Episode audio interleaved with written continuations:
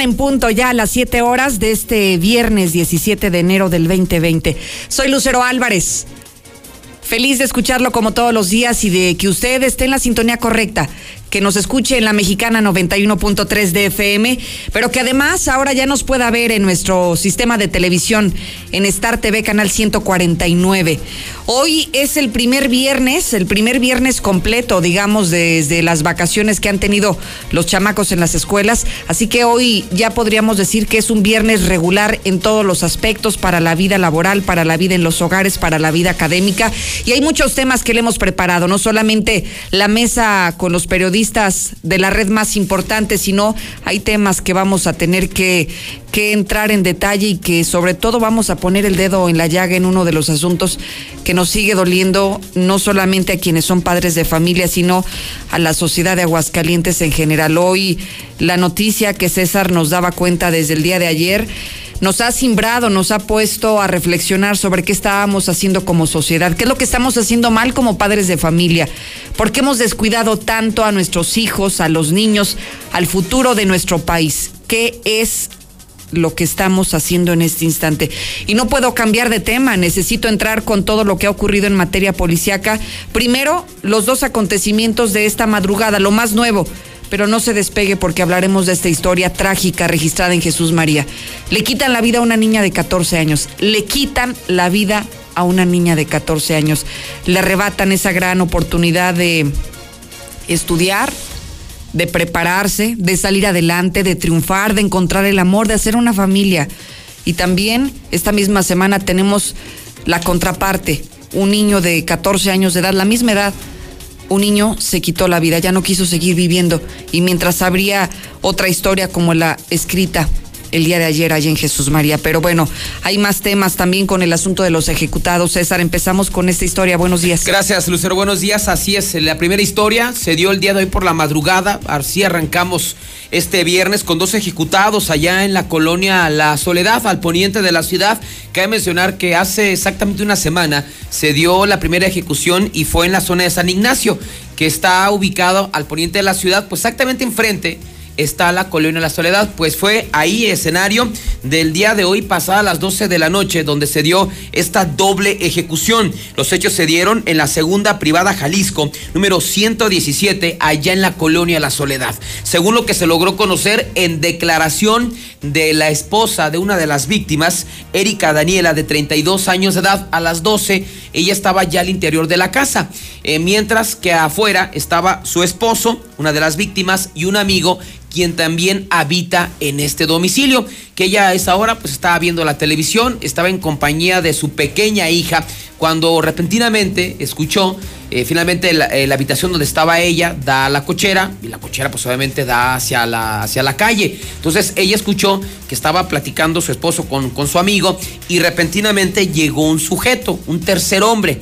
que lo que ella alcanzó a escuchar es que tenía acento chilango, acento chilango, que no escuchó que estuvieran peleando, que le estuviera reclamando algo, vaya, una plática normal. Pero repentinamente, después de intercambiar algunas palabras, pues este eh, sujeto este, sacó un arma de fuego y escuchó ella, dice, por lo menos cuatro balazos. Así es que, pues al escuchar los balazos, incluso hasta su hija pequeña se despertó, inmediatamente la abrazó y a los, después de los balazos escuchó como un vehículo arrancó a toda velocidad. Ella esperó unos cuantos minutos eh, adentro de la casa por temor de que a ella también la fueran a matar, pero cuando se dio cuenta de que ya no había nadie, en ese momento se asoma, eh, sale de, de, la sala, de la recámara, se incorpora a la sala, sale ya la, a la cochera y en la cochera le tocó observar tirado en el piso a su esposo, a Jorge Arturo de 37 años de edad, quien se estaba quemando, o sea, estaba quemado, estaba envuelto en llamas y a su amigo Jafé de 36 años también estaba tirado eh, boca arriba en la zona de la cochera. Así es que pues esta mujer como pudo apagó a su esposo mientras daba parte a los cuerpos de emergencia. Así es que al sitio llegaron elementos de la policía municipal, incluso llegaron hasta bomberos porque también a ellos les habían reportado que se estaba quemando la casa.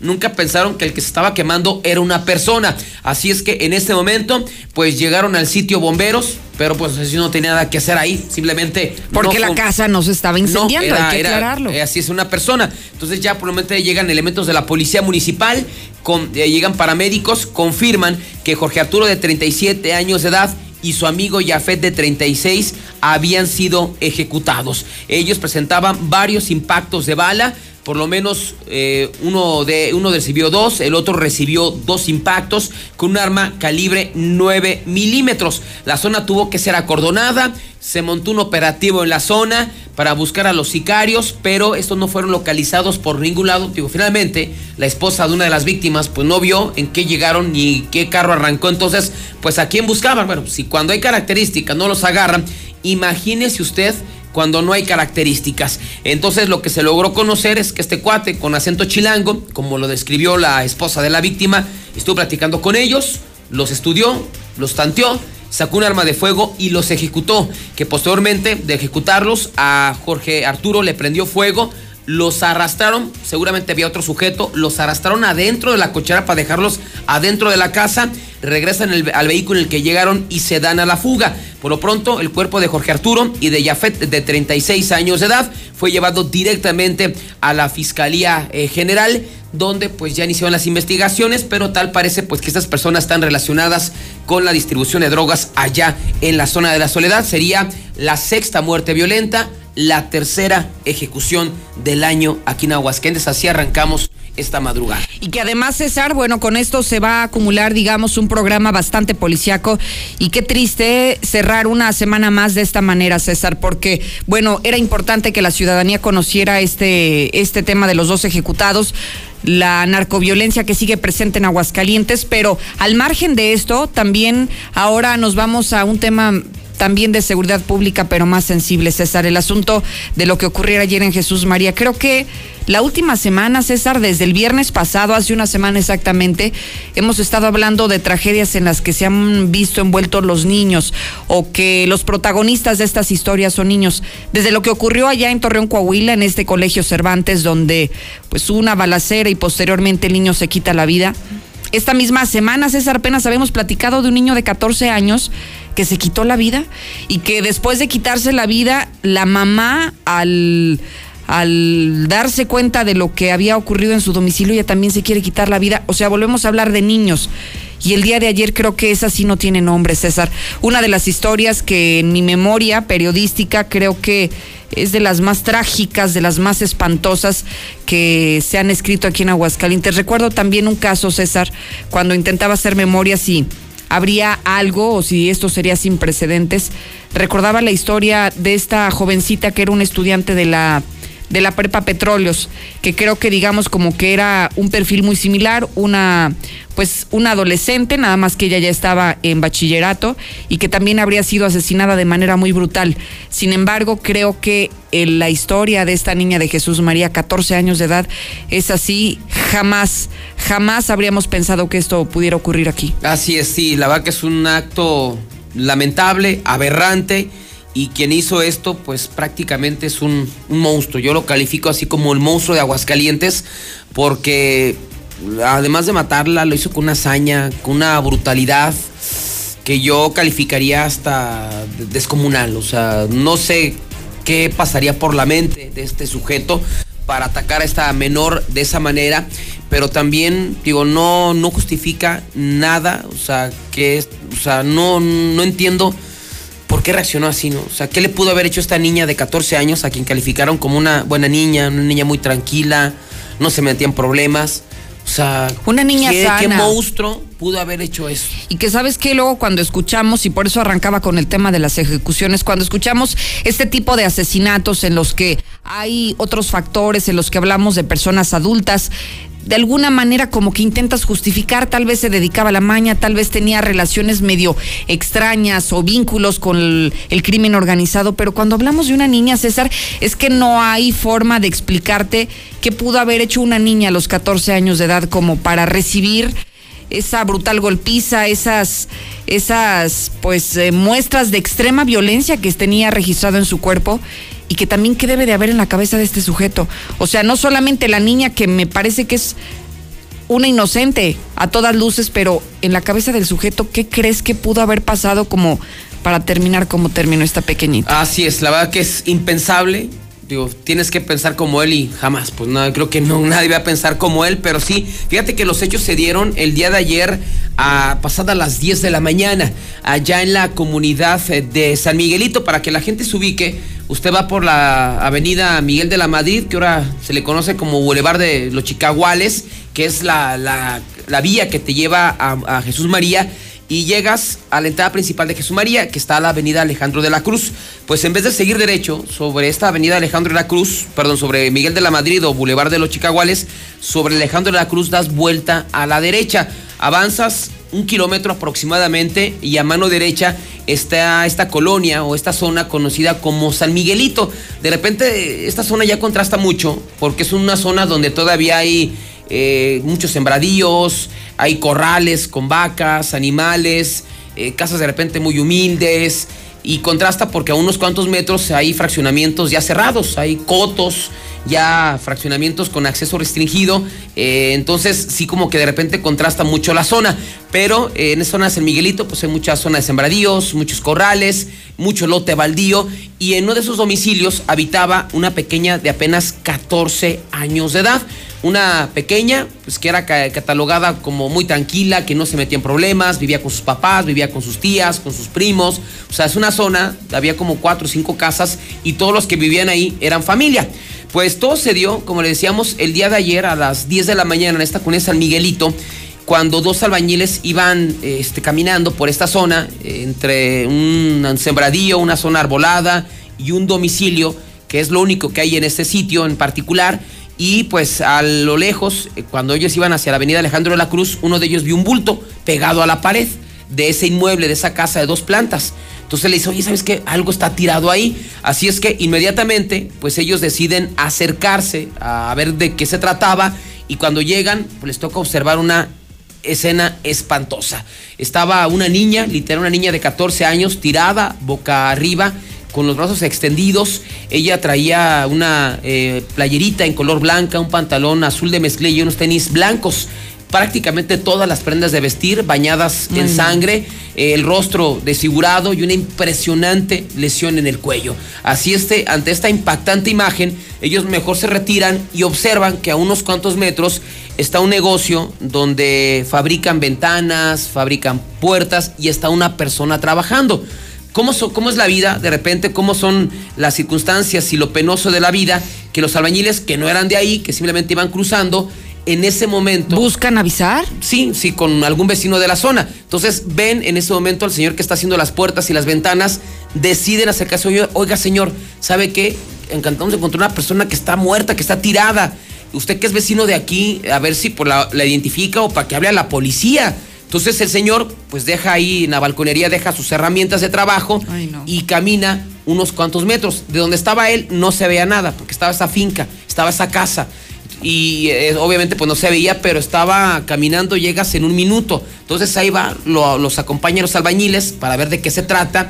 Y cuando llega a esa parte de, de la casa, pues observa una escena espantosa. No, no, no, no quiero ni pensar lo que se le vino a la mente a este hombre pues vio a su hija que había sido asesinada. Su pequeña hija de 14 años que había sido asesinada. Pero además, ¿qué forma, César? Yo te escuchaba en la mañana y vaya, se me, se me hacía la piel chinita porque primero, o sea, a lo mejor no estás acostumbrado a que esto ocurra dentro de la zona en la donde tú vives, aunque sea un lugar conflictivo, pero es conflictivo de otra forma, por los drogadictos, por la gente problemática del lugar, pero no tanto como para que digas, bueno, aquí a cada rato hay ejecutados, hay personas tiradas y para empezar ya desde ahí ya vas, digamos, como con una ansiedad de, de, no saber de quién se trata o qué está pasando prácticamente al lado de tu domicilio o de tu sitio de trabajo, pero simplemente no me imagino qué pudo sentir este señor. Seguramente al ver ahí a su hija y en las condiciones en las que le encontró, pues seguramente se quiso morir, César, porque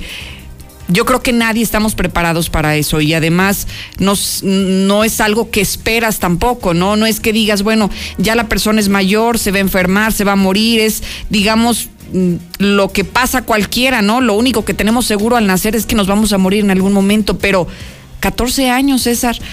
una niña como fue violentada, estrangulada y que tengas tú como papá que identificarla, qué, qué cosa tan, tan horrorosa, ¿eh? No, y aparte, pues las circunstancias de la vida, ¿no? O sea, él eh, trabajando ya a esa hora, nueve y media, diez de la mañana, coincidentemente a él le hablan para que, para que se acerque, como ser, vecino de la zona, lo reporte a la policía y descubrir que era, que era su hija. Después de esto, pues pobre señor se quedó como estatua, se quedan los albañiles, pues ¿qué pasó, señor? O sea, se dieron cuenta, pues que obviamente es una escena que a cualquiera nos impactaría, sea conocida, sea familiar, si quien sea, nos impacta. Pero él se quedó eh, amarillo, este, con una estatua paralizado. Dicen, ¿qué señor? Dice, es que es mi hija. Entonces a mí que, ¿cómo que es su hija? Sí, es mi hija. Así es que mejor lo retiran y ahora van, él dice, no sabe qué, ¿y a quién le visitamos? No, pues ahí está afuera, mi, esposa vive ahí enfrente, no, vivimos enfrente. Entonces ya en ese momento, pues caminan igual unos cuantos metros, donde está el domicilio de, de ellos, pues sale la hermana, sale la mamá, sale la tía, porque todos son ahí, son familiares. Entonces se vivió un auténtico drama, ¿no? La mamá se desmayó, eh, las hermanas llorando, no, no, no, fue horrible lo que se vio, horrible la escena, horrible lo que pasó y horrible lo que se vivió después cuando la familia se enteró. Pero platicamos con vecinos de la zona, uno de ellos refiere que es un punto muy un punto rojo ahí, que a pesar de que hay muchas familias, gente trabajadora, también es un lugar donde suelen reunirse muchos borrachos, muchos drogadictos, que de hecho ellos son víctimas y han sido víctimas de esos delincuentes que drogados no miden las consecuencias, que los han asaltado, que nos han agredido con armas blancas. Y esto fue lo que dijeron vecinos. De hecho, lo entrevistamos a dos, uno de los dos coinciden que a las 7 de la mañana escucharon gritos pero que ellos no investigaron porque hay muchos niños en esa zona, entonces pensaron que eran gritos de, niños que andaban ya levantándose, a esa hora andaban jugando y no le dieron importancia. Esto fue lo que nos comentaron vecinos de la zona de San Miguelito. Vecinos de la zona, ¿qué fue, lo que pasó? de, qué ¿De qué saben o qué? De hecho no sabemos tanto, pero sí mi esposa me comentó ahorita que en la mañana escuchaba gritos. ¿Cómo a qué hora más o menos? Como a las no, 7 de la mañana, siete y media. Pero eh, como esa es la hora que uno se despierta para levantar a los niños para llevarlos aquí a la escuela, es normal para nosotros que aquí como somos vecinos escuchan los ruidos, ¿verdad? pues, pues dijimos, no, pues puede ser los, los, mis vecinos, los hijos de mi, de mi tía. Y no así se quedó, pero sí se escuchaban los pedros que ladraban. Pero como aquí es pasada, que mucha gente pasa por aquí para ir a trabajar o sí, pues aquí mucha gente viene a loquear, a fumar marihuana, se ponen aquí borrachos. Y ese es el problema de aquí, que la policía no entra. Y por la, como la policía no entra, vienen aquí. Se vienen aquí a, ponerse a, drogarse. Es un punto conflictivo para ustedes. Sí, por eso uno batalla aquí que no entra la policía porque nomás hay una entrada. Nada más es esta. Eh, nomás es esta entrada. Oye, ¿y los gritos eran como de niño o de dolor? Pues, o, sea, no se fijó. No, no, es que uno no se, no se da cuenta la diferencia. Porque, pues, ¿cómo va a saber uno que es grito de dolor o grito normal? Por si, porque los dos aquí tenemos niños. Todos niños. Y fue como a las 7 más o menos. 7, 7 y media por ahí. ¿Y a qué hora encuentran a, esta joven? No, pues yo apenas, es que yo estaba trabajando y apenas yo me, me, habló a mi esposa y me dijo, eh, pues vente. ¿Qué sospecha la familia? ¿Qué, ¿Qué, ocurrió? ¿Salió ella la mañana a estudiar o...? pues realmente ella era una muchacha muy tranquila, no tenía problemas con nadie, como todos dicen, ¿verdad? Ella muy tranquila y y pues... ¿Qué piensa la familia? ¿Que fue en la mañana la sacó alguien o...? Pues es lo que piensa uno, ¿no? Que la habían sacado, no sabe. ¿Para qué digo que lo, si no sé, no realmente no sé? Pero sí, puede ser eso. Era muy tranquila ella. Era muy tranquila. No ten, sí, era de hola, ¿cómo estás? Y ya no se metía con nadie. ¿Puede haber influido que se juntaran drogadictos aquí, viciosos aquí o...? Es que por eso le digo, es que por aquí es pasada de drogadictos y de hecho a mí una vez me tocó que me topó, me topé a uno y me quiso, me sacó el cuchillo porque me estaba echando pleito a mí. Yo por quererme defenderme a mí yo mismo, se puso al tú con tú, me sacó el cuchillo y dije, no, pues ahí muere mejor. Así quedamos y ya él se fue por su rumbo, pero andaba muy drogado y todo. Pues sí, pues aquí es la zona donde pasan los drogaditos. ¿Ella estudiaba secundaria o...? No sé si todavía estudiaba. ¿La habían aquí mucho en la casa? Sí, es que ella siempre estaba aquí. ¿Con quién vive? ¿Con sus papás? Ella sí, con sus papás. eh. Hermanas. ¿Quién Hermanas y hermanos. ¿Dónde? ¿Quién encontró, sabes? No, No sabes. no sé. Bueno, gracias, amigo. Pues ahí están las palabras de uno de los vecinos que a las 7 escucharon gritos, igual la califican como una joven tranquila, no estudiaba, eh, ahí sí no, no conocemos las razones. A los 14 años imagino que ha de estar terminando la secundaria, ¿no? Ya para pensando Sí. entrar a la preparatoria, no estudiaba, no sabemos si por la situación económica, porque ella no quiso seguir estudiando, eso no sabemos, por no estudiaba, pero digo, eso no era motivo para que anduviera en la calle ni que fuera conflictiva, ¿no? Una chava muy tranquila de hogar. Platicamos con otra vecina justamente de la zona. Ella refirió que todavía el de ayer por la tarde la vio, que salió la pequeña para ir a la tienda, la saludó, que ella la había visto que platicaba con un joven que trabajaba en una parcela que iba con su papá y una parcela a un costado de su casa y que iba el papá con, con un chavito y él platicaba mucho con el chavito, pero hasta ahí nada raro, nada extraño y ella también escuchó los gritos a las 7 de la mañana. Es lo que nos dijo otra vecina ahí de la zona. Me imagino que consternada, ¿no? La conocían a ella, era su vecina. ¿Cuál es el sentir que tienen en este momento? ¿De tristeza, coraje? Y pues tristeza, porque pues era una niña muy seria, Muy tranquila. sí, muy tranquila. ¿Qué escucharon en la mañana o qué? Algo raro que les llama la atención. Pues yo en la mañana sí escuché unos gritos, pero como es mi vecina, pues yo nunca, así se escucha gritos ahí de niños y todo, pero yo nunca pensé que, que fuera algo malo, porque pues de hecho aquí nunca ha pasado nada. ¿A qué hora la localizaron? Mm, no sé, yo salí, iba a la tienda y yo salí, vi todo y dije, ay, no pues sabe, y de hecho no me imaginé nunca que fuera la niña. ¿Le encontró la, la hermana o quién la encontró? ¿Quién la encontró? A mí me dijeron que iban pasando unos albañiles y le dijeron al papá, el papá pues sin saber nada, que había una muerte y el papá fue y, Y dijo que era su hija. y vio que era su hija. ¿En qué condiciones se encontraba la, la muchacha? No, no, ni idea. No sé. Eso sí, no, no tengo idea. ¿Cómo la califican ella tranquila? Decían que era tranquila. Pues era una niña tranquila, pasaba de, la, de aquí, de su casa a la tienda y ya nada más. O sea, era una niña muy seria. ¿No sabes si conoció a alguien en redes sociales, si tenía novio? No, no, sí, o sea, sí le hablaba a la niña, pasaba, me saludaba y todo y... No, Pero no de novio, con ningún novio, nada. muchachito, a No. que saliera. No, yo nada más la voy a platicar con el muchacho de aquí que, que trabaja aquí afuera y ya. ¿Y ese muchacho la ¿Quién veía seguido? Yo la veía de vez en cuando, pero últimamente ya no la veía con él, así como que pasaba y no se ignoraba. O sea, ya no la veía con él.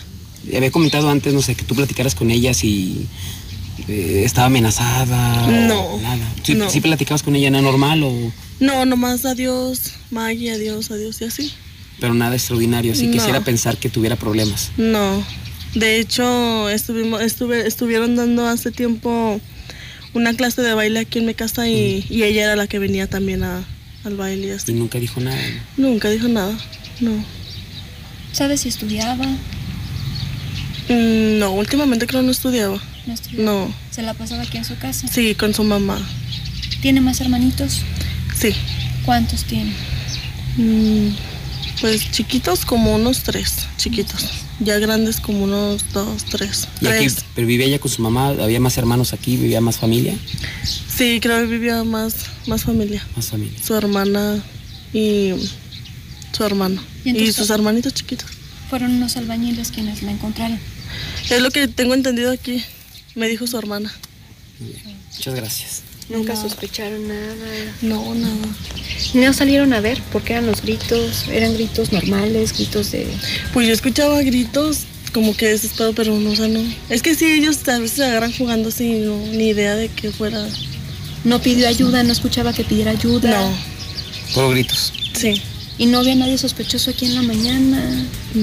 No, pues no. Es que yo en la mañana no salgo ya hasta cuando le llevo lonche a mis hijos. Ya es cuando salí dije, ah, caray. Ya vio todo ¿Qué el pasó? movimiento, Sí. pero no salió en ese momento. Ajá. De hecho, nunca me imaginé que fuera la niña porque nunca la había visto tan temprano en la calle. Ayer vieron a la niña. Sí, yo ayer la vi. ¿Qué estaba haciendo? Pasó y nomás me dijo adiós. Pues ahí están las palabras de vecinos de la zona. Todos coinciden que, pues, eh, la calificaron de tranquila, que no, que no se metía eh, en problemas, que sí la había visto platicar este, a través eh, de con un joven que iba ahí, pero hasta ahí, tan tan. Lo que se está investigando en este momento es la hora en que salió.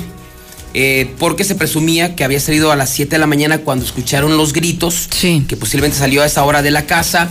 Eh, también eh, están investigando si fue en el transcurso de la noche del día eh, ¿Miércoles? miércoles que este eh, que alguien haya citado salió lo que pasa es que nos comentaban que ahí vivían sus tías sus papás y varios familiares entonces que en algunas ocasiones se quedaba con sus papás otras veces que se quedaba con sus tías entonces Entonces era difícil saber cuándo no llegaba a la casa. Exactamente, entonces posiblemente las tías, ¿no? Pues yo creo que estaba con sus papás y posteriormente decían los papás, no, yo creo que estabas con sus tías, entonces lo, por como estaba la sangre y el tiempo que tenía, difícilmente se cree que haya sido en, ¿En la mañana? sino que en la noche o en la madrugada alguien la citó, alguien la sacó para llevarla a la parte de atrás de, este, de, este, de esta finca donde no lo ve nadie y la mataron de esa manera cruel, la, la atacaron con un tubo aparentemente, posteriormente con arma blanca le provocaron lesiones en la zona de- de- del pecho, pero la del cuello es impresionante.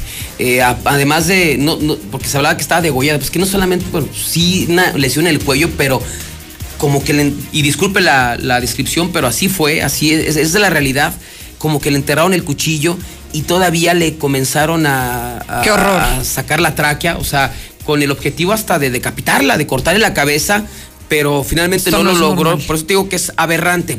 Este, finalmente ya la fiscalía dio dos líneas de investigación, se están estaban manejando desde el día de ayer. La primera de ellas es eh, una relación que tenía con una persona a través de redes sociales, a través de, de Facebook, y la otra, pues el entorno en donde vivían, ¿no? Los drogadictos, los viciosos.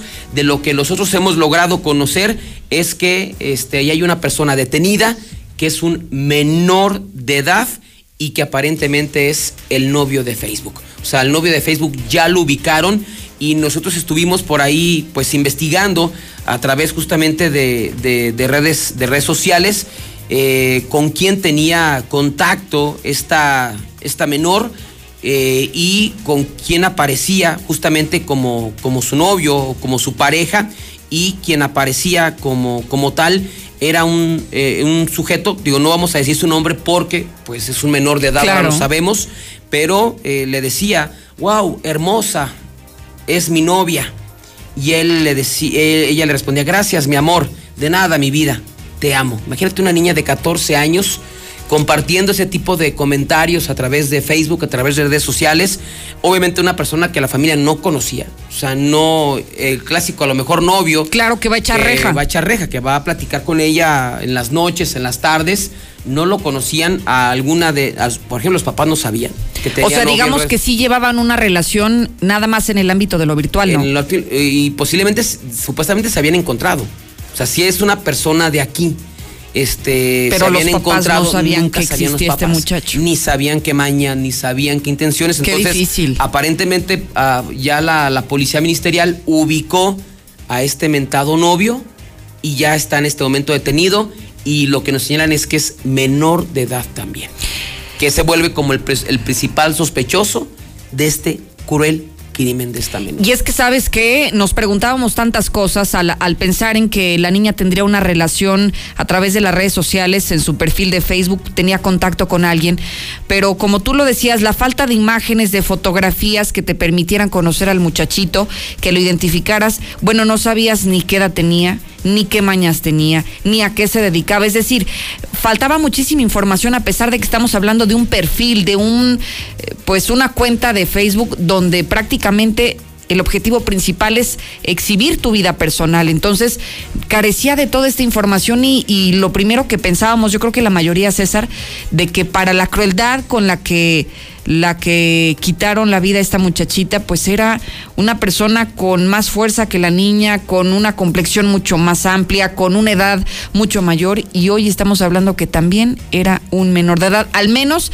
estamos hablando un presunto responsable, no se le ha señalado aún, eh, digamos, la relación exacta, pero podría ser este el primer indicador de que ya hay alguien detrás de esta historia. Sí, de hecho, ahí mismo en el lugar de los hechos eh, y de manera express, digo, normalmente la fiscalía no, no, no dice mucho de muchos temas, pero de manera express eh, se enviaba un comunicado cuando todavía estamos en el lugar de los hechos, donde decían que pues eh, la principal línea de investigación era la relación que tenía con una persona que conoció a través de Facebook. Ok. Entonces, a raíz de ahí comenzaron a indagar quién era esa persona. Obviamente, pues entrando a, las redes sociales de esta menor, pues te dabas cuenta quién era esa persona.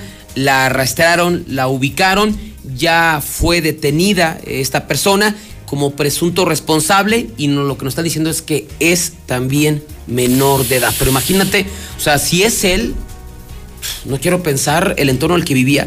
O sea, finalmente no se justifica lo que hizo con esta niña. Ni creo que ni creo que ella haya No hay hecho forma, no hay forma. eso algo para motivar que la mataran de esa de esa forma. Pero imagínate, ahora sí lo importante, desde ayer lo decíamos Lucero, la supervisión que tienes que tener tú como padre con tus hijos. El acercamiento, César, lo que, lo que me parece más básico, a ver, platica con tu hijo. ¿Cuántas veces ni siquiera te lo encuentras en la, ca- en la casa porque o sales muy temprano, regresas muy tarde, o el niño ya se durmió, o el niño está en la calle? Y finalmente no tienes contacto, que me parece que es lo más fundamental. Es decir, cada vez somos una sociedad más carente, pues de este apego con la familia, de este sentimiento de que te cobijen, de, del amor que luego a lo mejor estábamos muy acostumbrados a eso en, en, en otros años, en nuestra infancia, y qué triste, César, que se esté perdiendo eso. El escuchar que tu papá te diga que te ama, el sentirte cobijado por tus papás, el escuchar algún consejo, alguna recomendación, caray, o sea, de verdad, ¿qué nos está pasando? Así es. Imagínate, esto lo publicó eh, esta niña eh, hace algunos meses en redes sociales. Imagínate como papá cuando te das cuenta que no estás ni al pendiente de ella. Imagínate que una niña de 14 años escriba esto. A ver. No vale la pena escribirle si no te responde. No vale la pena llamarle si no te habla. No vale la pena extrañarle si no te quiere, por ejemplo. Un sentimiento llamado no sé. La vida te da golpes muy duros. Pero si en cambio Dios nos da la fuerza para poder salir adelante. Imagínate una niña de 13, 14 años. ¿Qué está pasando por su cabeza? Pues cuando dices tú como papá, no, que estás al pendiente, oye, ¿qué te pasa, mija? ¿Por qué estás escribiendo esto en redes ¿Estás sociales? bien? Estás bien, pero hay un desin- desinterés total de los papás actualmente, Lucero. Como que nada más con quién platican, con quién interactúan en redes sociales, no les importa. Y finalmente creo que ahí están las consecuencias. Digo, si se confirma que fue este novio de redes sociales el que la mató, no, bueno, yo como papá, a partir de este momento le quito a mi hija el Facebook o yo tengo acceso a su cuenta, quiénes son sus amigos.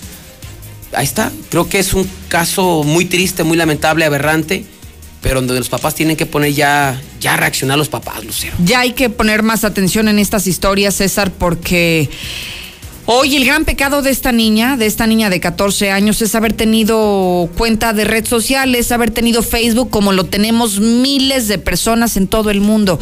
Ese fue su único pecado y también el que los papás no hubiesen estado tal vez al pendiente de, de con quién se relacionaba, quiénes eran las personas con las que tenía contacto a través de las redes sociales, César.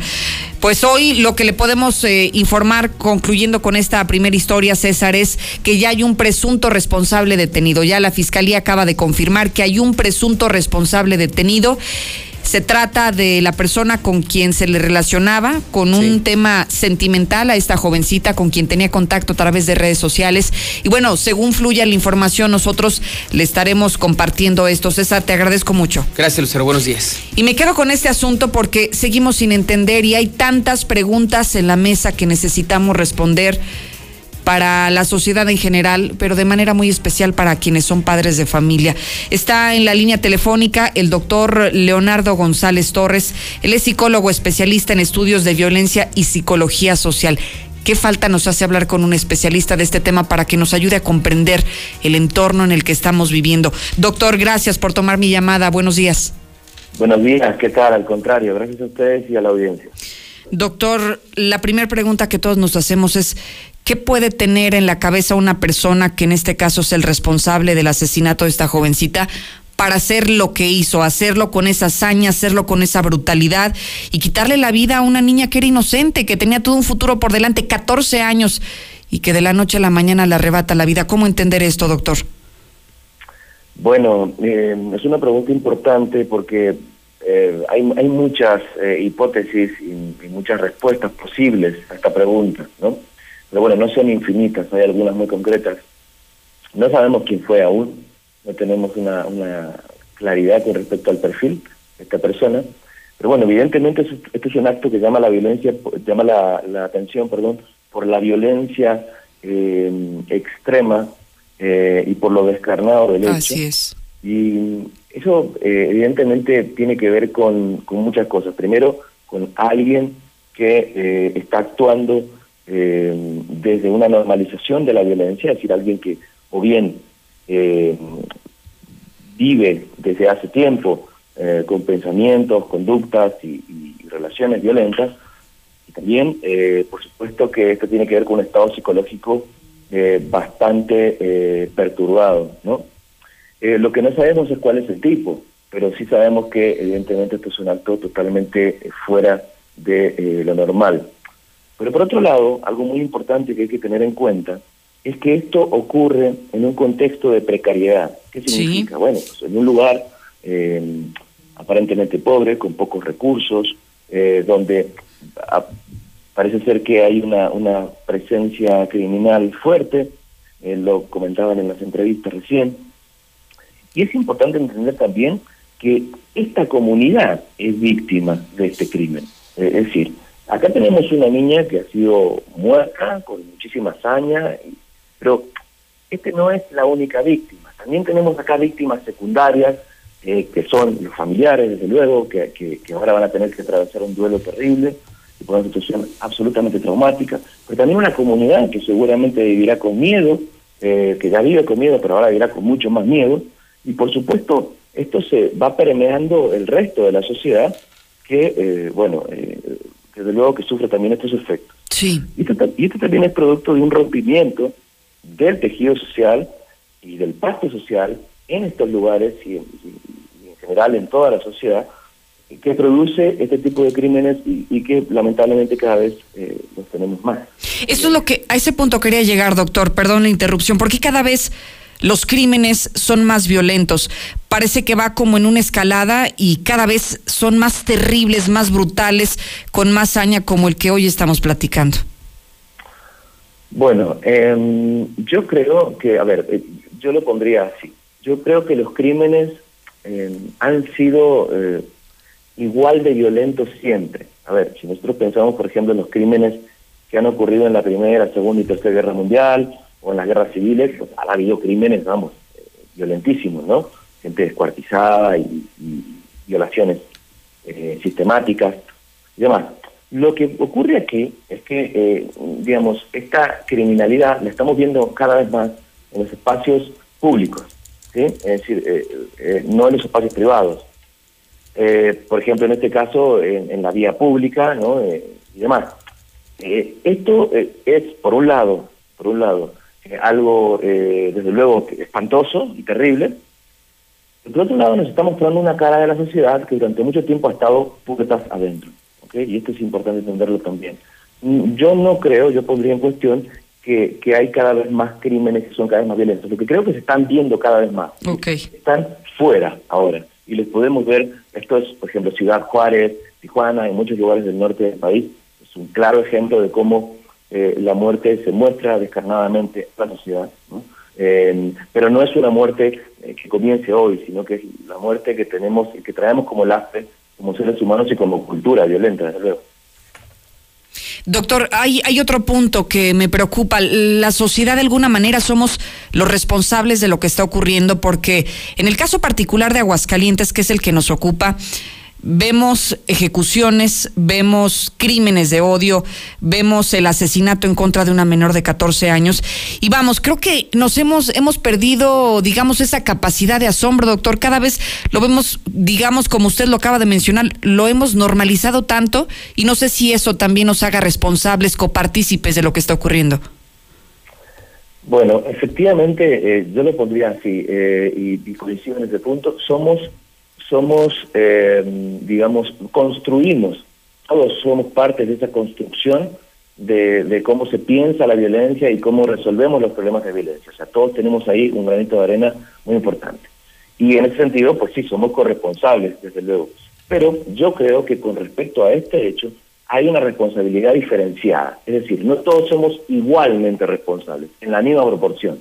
Por ejemplo, eh, el Estado, desde luego, y no me refiero al Estado de Aguascalientes, sino a, al Estado en general como sí, sí, sí. ¿no? en general, pues obviamente tiene un lugar de responsabilidad mucho más importante que las personas de la sociedad. Ninguna de las personas que trabajan allí en esa, perdón, que viven allí en esa comunidad tiene la capacidad por sí misma de ofrecer seguridad a sus vecinos. Es el Estado el que debe garantizar esa seguridad. Eh, entonces yo creo que ahí es donde esa responsabilidad diferenciada pues debe, debe implicar acciones también diferenciadas. Nosotros como sociedad podemos discutir, podemos hablar de esto con nuestros hijos o con nuestros alumnos o con nuestros colegas, pero bueno, bueno corresponderá por supuesto de manera diferenciada y, empezando por el Estado, ofrecer garantías de eh, varias cosas. Primero, de reparación del daño, claro. como, lo marca la ley, a eh, esa familia eh, y a la comunidad, desde luego, como, como acabo de mencionar, son víctimas secundarias o indirectas, y desde luego también ofrecer garantías de, de, de, no ocurrencia nuevamente de esto y que, y que este, estas acciones y estas campañas se basen en evidencias, no se basen eh, solamente en intentar eh, eh, cambiar la percepción de las personas que viven ahí, sino ofrecer soluciones concretas para que esto no vuelva a suceder y se haga justicia.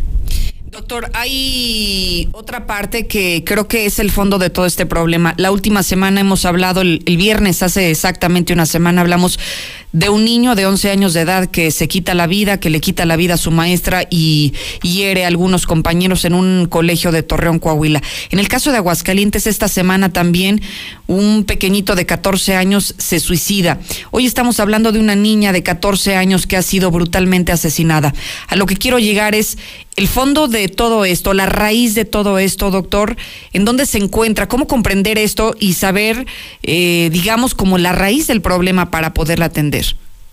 Bueno, te, agradezco la pregunta. Es una pregunta muy importante porque eh, generalmente no pensamos en estas cosas. Y yo quisiera invitarlos a todos a hacer un ejercicio sencillo y es pensar dónde están ocurriendo estos crímenes eh, como tan, tan descarnadamente violentos. Bueno, si, nos fijamos en, muchos lugares como, como, eh, como Estados Unidos, México, eh, Colombia, eh, y, puedo seguir, es decir, países que se caracterizan precisamente por una cultura que está impregnada muchas veces de una normalización de la violencia e incluso, e incluso una, una especie de adoración por la violencia, ¿no? que se ve reflejada en la aportación de armas, en, en, el culto a muchas formas de violencia, como el machismo, como el sexismo, como la discriminación, y por supuesto, eh, bueno, ¿qué quiero decir con esto? Que hay una relación, y esto lo sabemos en ciencias sociales, directa entre la manera en la que se normaliza la violencia en una cultura, o sea, cómo se considera de normal la violencia, en distintas formas de violencia, y este tipo de eh, crimen.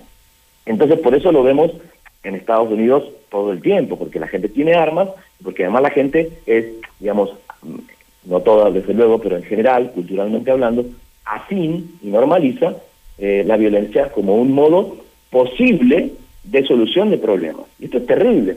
Y esto es también lo que ocurre en México, y por esto estamos presenciando estos hechos aquí, y no lo vemos en otros países que tienen muchas condiciones también de, pobreza terribles, eh, como, como por, no quiero poner ningún ejemplo, pero vamos, países que tienen condiciones de, pobreza fuertes, pero no necesariamente llegan a estos eh, niveles de violencia tan, tan altos.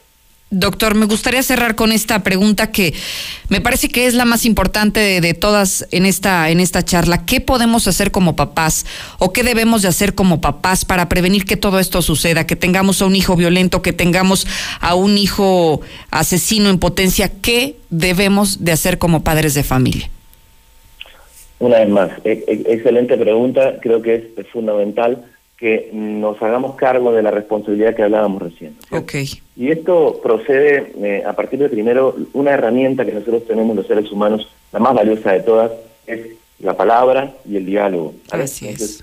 Esa capacidad de dialogar, de hablar, eh, eh, debemos empezar a ejercitarla. ¿Y a partir de qué? Bueno, a partir sobre todo no tanto de hablar, sino de escuchar a nuestros eh, hijos, eh, alumnos, amigos, niños, jóvenes y por supuesto adultos. Es decir, lo he dicho varias veces hablando del tema del suicidio y otras temáticas. Es importantísimo aprovechar las coyunturas que tenemos como familia o como seres humanos para dialogar y sobre todo preguntarle al otro, ¿cómo estás? ¿Cómo te estás sintiendo? Tenés alguna dificultad, tenés algún problema, hay algo que pueda hacer por vos, etcétera. Es decir, poder convertirnos en una especie de sensor, de sensor o de sentidor, si se quiere, dicho mal, de el otro y poner la oreja, diríamos. ¿sí? Esto es fundamental porque eh, a partir de esto podemos empezar a generar un vínculo seguro en el cual el chico, la chica y quien sea pueda externarnos lo que siente. Recordemos que el chico que, que, mata a sus compañeritos en el norte de México, como eh, los eh, chicos en Columbine, e incluso si es joven, si es que es un joven y es que realmente era su novio, este chico de acá, también son personas que, sufren una victimización, son menores de edad.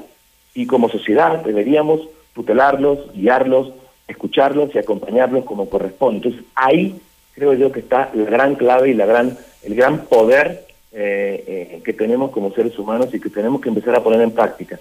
Más escuchar, menos consejos, eh, creo que sería una buena pauta para hablar con los chicos. Extraordinario consejo para terminar esta charla, doctor. Le agradezco muchísimo que, que nos comparta su óptica como especialista y que nos permita estar en comunicación por estos temas. Al contrario, muchísimas gracias eh, a todo el equipo eh, y a ustedes y seguimos en contacto. Muchísimas gracias. Él es el doctor Leonardo González Torres, psicólogo especialista en estudios de violencia y de psicología social. Lo único que nos toca como sociedad es hacer nuestra parte como padres de familia, asumir nuestra responsabilidad. No es hacer nada extraordinario, no es cambiar nuestro modo de vida, simplemente es aprender a escuchar acercarnos con nuestros hijos, acercarnos con nuestros papás, acercarnos con nuestra familia y saber escuchar para dar un buen consejo y entonces tener el termómetro de qué tan bien o qué tan mal están las cosas y poder intervenir, pero intervenir a tiempo. ¿Es momento de escucharlo a usted? Eso también hacemos en la mexicana, lo escuchamos a usted. Díganos su punto de vista, qué opina sobre esto que hemos planteado sobre la mesa, 122-5770.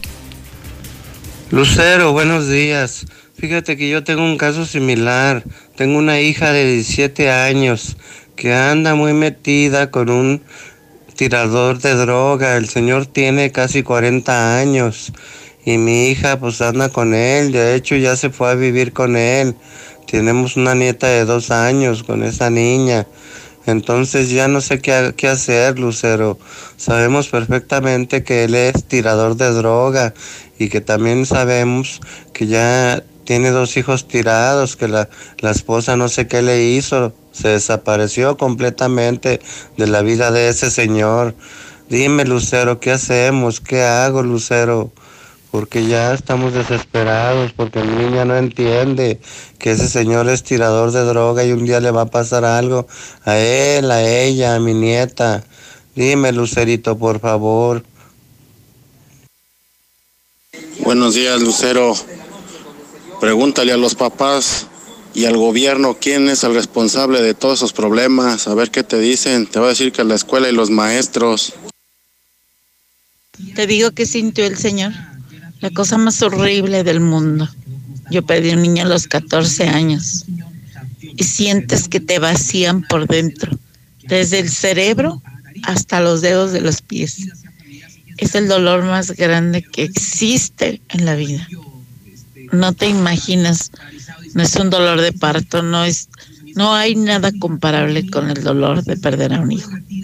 Imagínate lo que sintió el Señor, pues lo peor del mundo. Ay, no, César.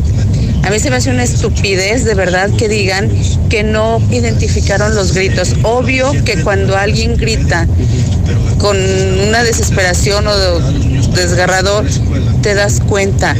Como cuando gritan de otra forma y si se dan luego, luego cuenta y quitan los sonidos. A mí se me hace una estupidez que no se hayan dado cuenta que era un grito de ayuda, de dolor. Buenos días, César, no te espantes, ya ahorita a los 10, 11 años ya andan de noviecitos, desde la primaria. Pero lo que sí no, no cuadra es de que la hayan oído gritar y hayan pensado que eran niños. ¿Cómo es posible que a las 7 de la mañana estén niños gritando y además los gritos de dolor son muy diferentes a los gritos de que estén jugando buenos días. Pues qué bueno que ya hay un responsable, pero ojalá, ojalá que de verdad no sea un menor de edad, porque si no, no va a recibir el castigo que se merece por las benditas leyes que nos rigen. Ese que dice que su hija anda con el tirador de drogas, él tuvo la culpa, pues dónde estaba cuando estaba más chica, no lo orientó. Ahora sí que no se queje. ¿Qué hacemos? No chingue. Lucerito, Lucerito, muy buenos días. Mira, está canijo los temas de hoy. Pero del señor ese que habló, que muy apenas puede hablar, que su hija, que está con un tirador de drogas, pues vaya y póngale una friega, oiga, tomos, aunque sea tirador de drogas, narco, lo que sea, ¿qué, qué le tiene miedo? No tenga miedo, por eso esos narquillos de quinta son así con la gente, en veces abusivos. No le tenga miedo, amigo. ¿Cómo que dónde está el problema? El problema está en la familia. Y las cosas no pintan nada bien, no solo para Aguascalientes, sino para el resto del territorio nacional. Vamos al México violento, Lula. Buenos días. Gracias, Lucero. Buenos días. Sí, ya lo mencionas, no pinta nada bien. Guanajuato violento. En 15 días, escuchen esto, están reportando 180, y- 180 asesinatos. Es un promedio de 12 ejecuciones al día. Esto es producto de la lucha entre grupos delincuenciales, así lo dijo el gobernador Diego Sinoe. Salamanca, Irapuato y Celaya son los municipios más afectados por esta situación, debido a que se han registrado ejecuciones masivas. Hasta el día 15 de este mes de enero habían reportado 180 asesinatos. Y joven salvadoreña desaparece en Guanajuato, salió de su casa y no volvió. María Alexandra Trejo Men- Menéndez, de nacionalidad salvadoreña, salió de su casa ubicada en Celaya, en Guanajuato, el pasado 27 de diciembre, pero ya no volvió a su hogar.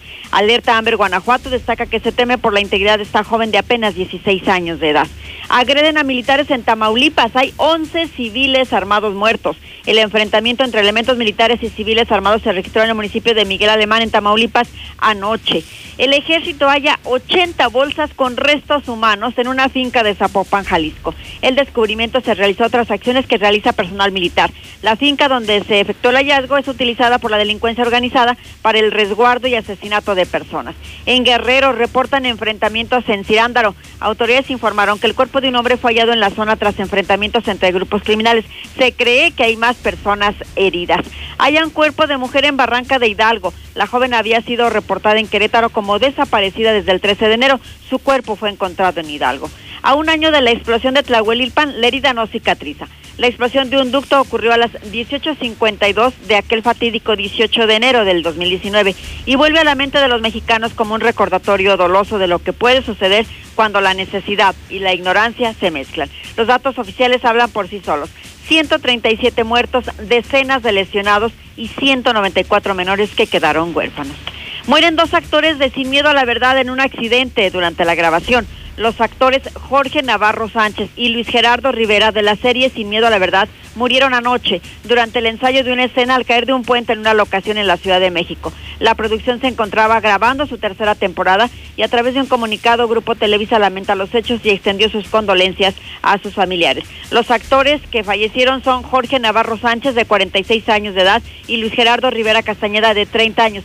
Ellos cayeron de una altura de 6 metros al estar realizando una de las escenas sobre un puente colgante formaba parte de la escenografía. Ante la mirada de más de unas 50 personas, entre actores y gente de la producción, paramédicos revisaron a los actores diagnosticando a ambos traumatismo cráneoencefálico severo. Navarro Sánchez ya no contaba con signos vitales y trasladaron muy grave a Rivera Castañeda a un hospital quirúrgico cercano, pero más tarde perdió la vida. Es el reporte que tenemos por ahora. Muchísimas gracias, Lula Reyes. Y ya que hablamos de menores de edad, pensamos que, que aquellos niños que tienen conductas diferentes, que son un tanto retraídos, poco sociables o que tienen incluso problemas en el hogar, serían las principales víctimas del suicidio. Y no, los especialistas dicen todo lo contrario, cualquiera, cualquiera, un niño sano, un niño de casa, un niño que tiene una vida normal, una vida feliz también, también ellos pueden quitarse la vida. Aarón Moya, buenos días. Gracias, Lucero. Muy buenos días para ti, para todo el auditorio. Pues los hijos de matrimonios normales, entre comillas, están más expuestos a suicidarse. Aunque pudiera pensarse que son los niños de familias conformadas por padre y madre los menos propensos a quitarse la vida, La relación de complicidad y la dinámica de apoyo o entendimiento mutuo que se da en hogares de madres solteras o separadas fortalece la relación madre e hijo y aumenta el grado de atención que ambos se pueden brindar. Así nos lo reveló la presidenta de Mujeres Jefas de Familia, Gwendolyn Negrete, quien precisa que en todos los años que han ofrecido atención, en los más de dos mil casos que han asistido, nunca se ha sabido que los hijos de madres separadas se quiten la vida. Son alrededor de dos mil mujeres las que han estado con nosotros, un poquito más. Hasta la fecha ninguna ha tenido un suicidio ninguna ha referido de, de sus amistades que, tengan así de, ay, a mi, a mi amiga se le suicidó, ¿no? Es decir, en las jefas de familia la dinámica es muy, muy diferente porque si bien las mamás cuando son empleadas, este, sí, obviamente, evidentemente es una ausencia muy larga, también es mucha plática con los hijos.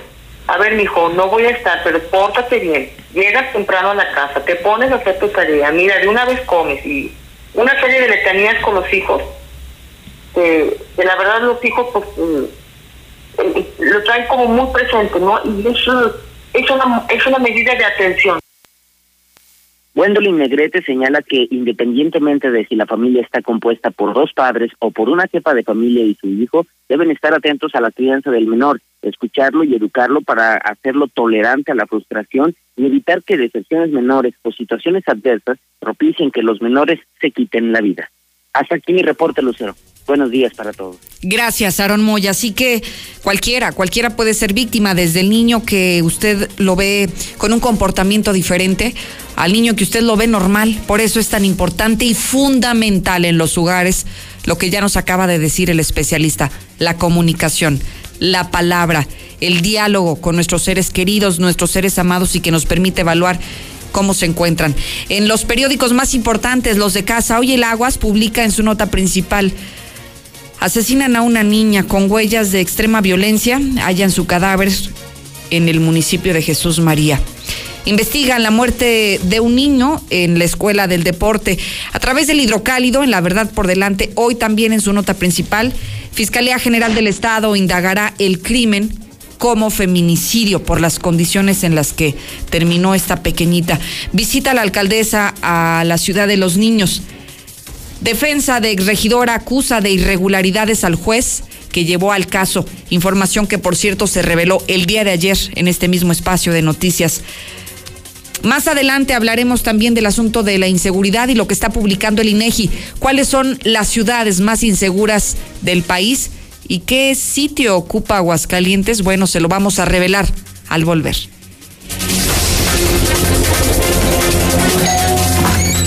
Hola, soy el entrevistador del INEGI. Solo quiero recordarte que te voy a visitar en marzo durante el Censo de Población y Vivienda 2020. El censo sirve para saber cuántas personas somos, cómo vivimos y cómo es nuestro entorno. Esto nos beneficia a todos. Así que cuando te visite, espero que me digas, pregúntame. Y cuando te pregunte, contéstame. Nos vemos en marzo. Censo de Población y Vivienda marzo 2020. INEGI, Conociendo México. En Coyotes, en la empresa de fotovoltaje, también hay muchos trabajadores haciendo paro porque no les están pagando. Buenos días, Lucerito. Oye, sobre el respecto, sobre los regidores corruptos, también en Jesús María hubo una regidora corrupta de nombre Guadalupe Padilla Romo. A ver qué día podrían venir a investigar. Ella tenía un promedio de 10 personas cobrando y tumbándoles más de la mitad de su sueldo. Buenos días, Lucerito. Qué tema tan triste. Pero es la realidad de hoy. Los hijos se avergüenzan de sus padres y quieren en internet buscar un buen postor que la saque supuestamente de pobres. Y uno tiene el error porque les da hasta celulares de 20 mil pesos cuando uno no tiene ni para comer.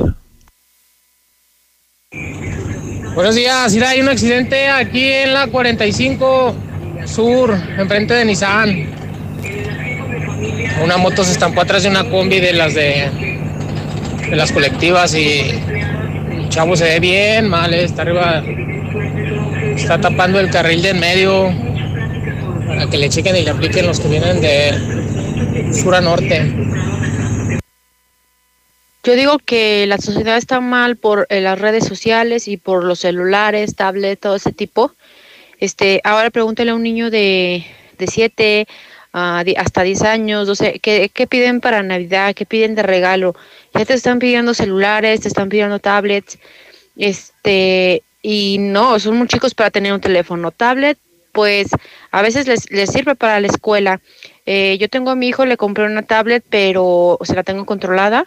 Este, no puede ver cualquier cosa. Este, tiene clave por si quiere ver una cosa, aparece una clave y yo veo lo que él ve, los videojuegos, este, bajarles puros educativos, nada de violencia ni nada de eso.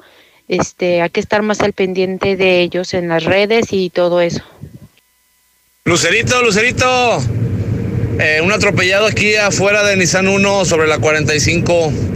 Una motocicleta, lo, al parecer lo, lo atropelló una combi de transporte colectivo. Saludos, los amo.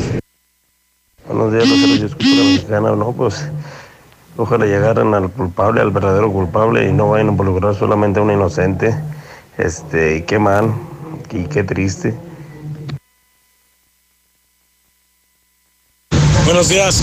En Ciudad Industrial, el grupo LIMSA tiene un tiradero de basura en la calle llena de cintas, de plástico, botellas y los trailers también que hacen pura contaminación.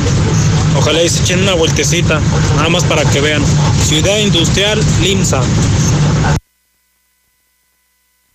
Hola, ¿qué tal? ¿Cómo están? Un saludo para todos los que me conocen de la colonia San Pedro y de todas las partes de Aguascalientes, mi querido Aguascalientes. ¿Cómo no? Saludos. Accidente, accidente frente a Nissan 1. Aparentemente atropellaron a un chavo de una motocicleta para que se den una vuelta. La que dice que la gente se enfoca en comprar cosas caras y que eso no sirve de nada, pues es porque ella no puede traer nada de marca, nada bueno. Ella compra todo de segunda, de seguro. Buenos días, Lucerito. Para reportar las calles de Aguascalientes ya está peor que un rancho. El rancho Aguascalientes, no hay ninguna que esté buena. Todas están hechas un asco. Hola, buenos días. Quisiera dar mi punto de vista. De hecho, las redes sociales no son el problema, como lo comentan las personas para nuestros jóvenes, sino el problema está en que los papás no se meten de lleno a las redes sociales. Hoy en día hay diferentes, diferentes aplicaciones que te permiten visualizar lo que tus hijos ven, te permiten clasificar únicamente lo que tus hijos ven y controlar de hecho a control remoto los celulares de tus hijos para que a ciertas horas dejen de ver o limitarles o clausurarles ciertos sitios o ver con quién platican. También lo puedes checar como padre de familia, solamente es cuestión de, de informarnos. Cero, buenos días. Aquí en Pensadores Mexicanos no tenemos nada de agua. A ver si con la ayuda de ustedes nos pueden echar el agua, por favor. Ya tenemos tres días. Ya no tenemos dinero para estar comprando garrafones de agua. Siempre nos dicen que el pozo está descompuesto, pero no es justo. Ayúdenos, por favor. Gracias. Hola, ¿qué tal? Buenos días, Lucero. Solo para hacer el reporte que en la escuela del Mezquital no tenemos maestro de inglés en Jesús María y en que la avenida Alejandro de la Cruz del tramo del Mezquital hacia salir a Aguascalientes en la avenida Alejandro de la Cruz, lo que pasa por Chicaguales, está hecho un asco y nada más echan tierrita. Acaban de chocar en Paseo de la Cruz y calle Colón. Buenos días, estoy ocupando trabajo como chofer. Mi número es 449-543-0955. Vivo en Miradores. Gracias. Buenos días, todavía no saben de la muchacha que sufrió el accidente ayer. Buenos días, Lucerito. Hay nada más para hacerles la aclaración. No es atropello, es choque, porque los dos van en vehículo. Es choque, mis estimados. A ver, a ver, a ver. A mover la colita. Buenos días, Aguascalientes. Ya es viernes y el cuerpo lo sabe. Señoras y señores, sí, sí, sí, sí, me estoy injertando cabello. Bueno, pues ni modo. Hay que aceptarlo, me estoy injertando cabello porque estoy pelón. Pero bueno, ¿quién no quisiera tener su mata otra vez? Así que no me critiquen mejor. Donen dinero para ponerme más cabello. y tenerla del Buki. Saludito de buen de Aguascalientes. mm. Ese compa que acaba de hablar ahorita que diciéndole que la señora que se puede comprar puras cosas de segunda, no entiende, nada más hablan por hablar. Sí es cierto, toda la gente, y no generalizo porque si no van a empezar, es que a lo mejor no tiene celular. Toda la gente está enfocada en los celulares, toda la gente está enfocada en los celulares, por eso no les ponen atención. Y lo vemos en la calle, van caminando y con el celular, se levantan y con el celular, al baño y al celular, todo el celular. En la mexicana 91.3, canal 149 de Star TV. El ahorro y sabor está en tu mesa con la nueva Life Cola. El nuevo refresco que a toda la familia le encantará llegó a Aguascalientes. Sabe igual y lo encuentras desde 5 pesos. Atrévete a probarlo y descubre que la única diferencia es su increíble precio. Life Cola. Encuéntralo en la tiendita de la esquina.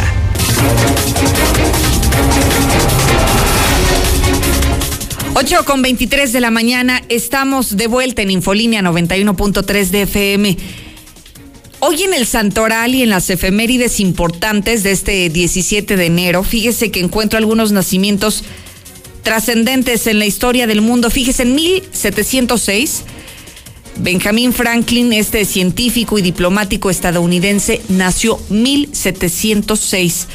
Y también, por ejemplo, hay interesantes temas como el de el de los mexicanos. En 1922 también nació Luis Echeverría Álvarez, abogado mexicano y presidente entre el año 70 y 76. Hoy es cumpleaños de Cuauhtémoc Blanco, fíjese. Qué horror. Bueno, ahorita el Zuli no me lo voy a acabar, ¿verdad? Hoy es cumpleaños de Cuauhtémoc Blanco. Él nació en el año 1973, pues ya, ya tiene algunos ayeres este muchacho. Bueno, en el Santoral felicitamos a Juliana, Marcelo, a Gualberto, a Rosalina y a Genaro. A todos ustedes, felicidades por su santoral y también si tienen algún aniversario, algún cumpleaños, algún evento importante para, para, para celebrar, les enviamos nuestra felicitación desde la cabina de Radio Universal, por supuesto.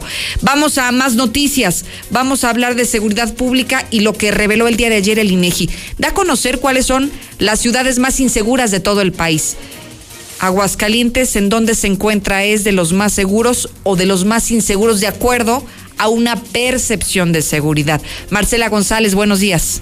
Muy buenos días, Lucero. Buenos días, auditorio de la Mexicana. Pues primeramente te comento, Lucero, que está entre las ciudades pues donde la percepción de seguridad pública urbana pues sigue siendo muy elevada y es que rebasa a más del 50% de la población. Te comento que aumentó tres puntos porcentuales esa percepción de inseguridad pública urbana durante los últimos tres meses del año pasado. Y es que se estima que seis de cada diez habitantes de Aguascalientes mayores de edad consideran que vivir en su ciudad es inseguro. Y es que de acuerdo a la encuesta nacional de seguridad pública urbana, en diciembre del 2019 alcanzó exactamente el 57.6% contra el 54.7% que se había registrado tres meses atrás. A nivel nacional, esa percepción aumentó también, pasando del 71.3 al 72.9%. Te comento que las mujeres se siguen sintiendo más inseguras que los hombres. Y en cuanto a la lista de los lugares donde la gente se siente muy insegura en las distintas entidades del país, incluyendo Aguascalientes, pues sigue siendo encabezada por los cajeros automáticos localizados en la vía pública, pues más de 8 de cada 10 se sienten inseguros en esos sitios. Luego le sigue el transporte público con una percepción de inseguridad de 7 de cada 10. Luego los bancos con 6 de cada 10, nivel similar a las calles que habitualmente se utilizan. Y otro sitio donde la gente se siente insegura son las carreteras. Le siguen los mercados, los parques recreativos, los centros comerciales y hasta el automóvil, el trabajo, la escuela y en casa. En este último sitio, en casa, eh, pues cabe destacar que la percepción de inseguridad eh, pasó de, bueno, es del 20.6%, mientras que en las escuelas aumentó del 27.3 al 29.2%, y en el automóvil aumentó al pasar del 41.8 al 42.9% en los últimos tres meses del 2019. Pues en balance, Lucero, mal, sigue aumentando esa percepción de inseguridad y pues Aguascalientes no es la excepción. El incremento fue de tres puntos. Es mi reporte. Muy buenos días. Oye, Marce, entonces eh, lo que tenemos que entender es que en el último trimestre, el que recién está siendo evaluado, ¿nos sentimos más inseguros los aguascalentenses? Exactamente, más inseguro que es casi el 60% de la población. Muchísimo. es un aumento bastante significativo. Claro. Y bueno, pues otra de las cuestiones que preocupa es que el 28% de, de la población, un alto porcentaje, perdón, corrijo, el 31, 33.6%, pues no tiene expectativas de que la situación vaya a mejorar en los próximos 12 meses. Sí. Consideran que la inseguridad seguirá igual de mal en la ciudad. Eso es lo más preocupante, que cada vez está creciendo la percepción de inseguridad, nos sentimos más intranquilos, más inseguros, pero sobre todo no tenemos ni siquiera la mínima esperanza de que las cosas vayan a mejorar. Gracias, Marcela González. Buenos días, Lucero. Déjeme comentarle lo siguiente, hoy estamos llegando gracias a la a la señal de Star TV y usted ya puede hacer sus contrataciones para que nos conozca 146-2500. Muebles Vener también es un espacio patrocinado gracias a los mejores muebles de la ciudad ubicados al norte de la capital del estado. Iberomex construye solo lo mejor y te ofrece este condominio Nueva Castilla desde un millón doscientos cincuenta mil pesos y hasta 180 metros construidos pasando la VM en Fuentes del Lago. Soluciónelo con Russell. ¿Tiene algún problema en casa? ¿Hay alguna tubería que haya que solucionar? No se preocupe, encuéntrelos en Avenida Convención Norte en el número 2007. Life Cola, ¿ya la probó? Sabe igualita, nada más que mucho más barata, cinco pesitos. La encuentra ya en la tiendita de la esquina.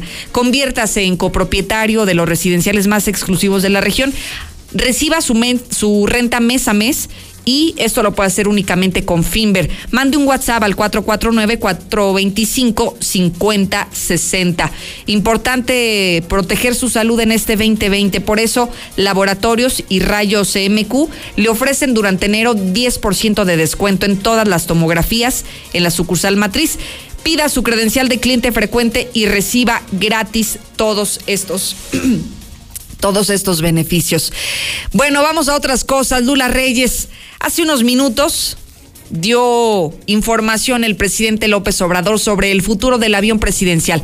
Ya habríamos hablado que no se vendió, no se vendió durante prácticamente un año, durante el tiempo que duró en los Estados Unidos, y que ahora estaría de regreso en México. Se especulaban varias teorías, una de ellas era que siguiera la venta, otra es también que se pudiera rentar, si no se vendía, si nadie estaba interesado en comprarlo, que se rentara. Hoy sale una tercera teoría y esta está dada a conocer y confirmada por el propio presidente de este país. Y no sé si entendí bien, Lula, pero ¿quiere rifar el avión presidencial? Cuéntame, buenos días. Gracias, Lucero. Buenos días. Sí, bueno, eso fue lo que entendimos también en esta conferencia mañanera. López Obrador propone rifar el avión presidencial en la Lotería Nacional. El presidente explicó este viernes que hay cinco propuestas para la venta del avión presidencial José María Morelos y Pavo en el TP-01. Una de ellas es rifarlo en la Lotería Nacional y luego explicó una rifa de 500 pesos. 6 millones de cachitos en la Lotería Nacional. Y bueno, se daría al que ganara al avión, ya incluido un servicio de operación de dos o un año. Así lo indicó en la conferencia de prensa de esta mañana. Así de que pues si le quieren entrar a la rifa, van a ser 500 pesos por boleto.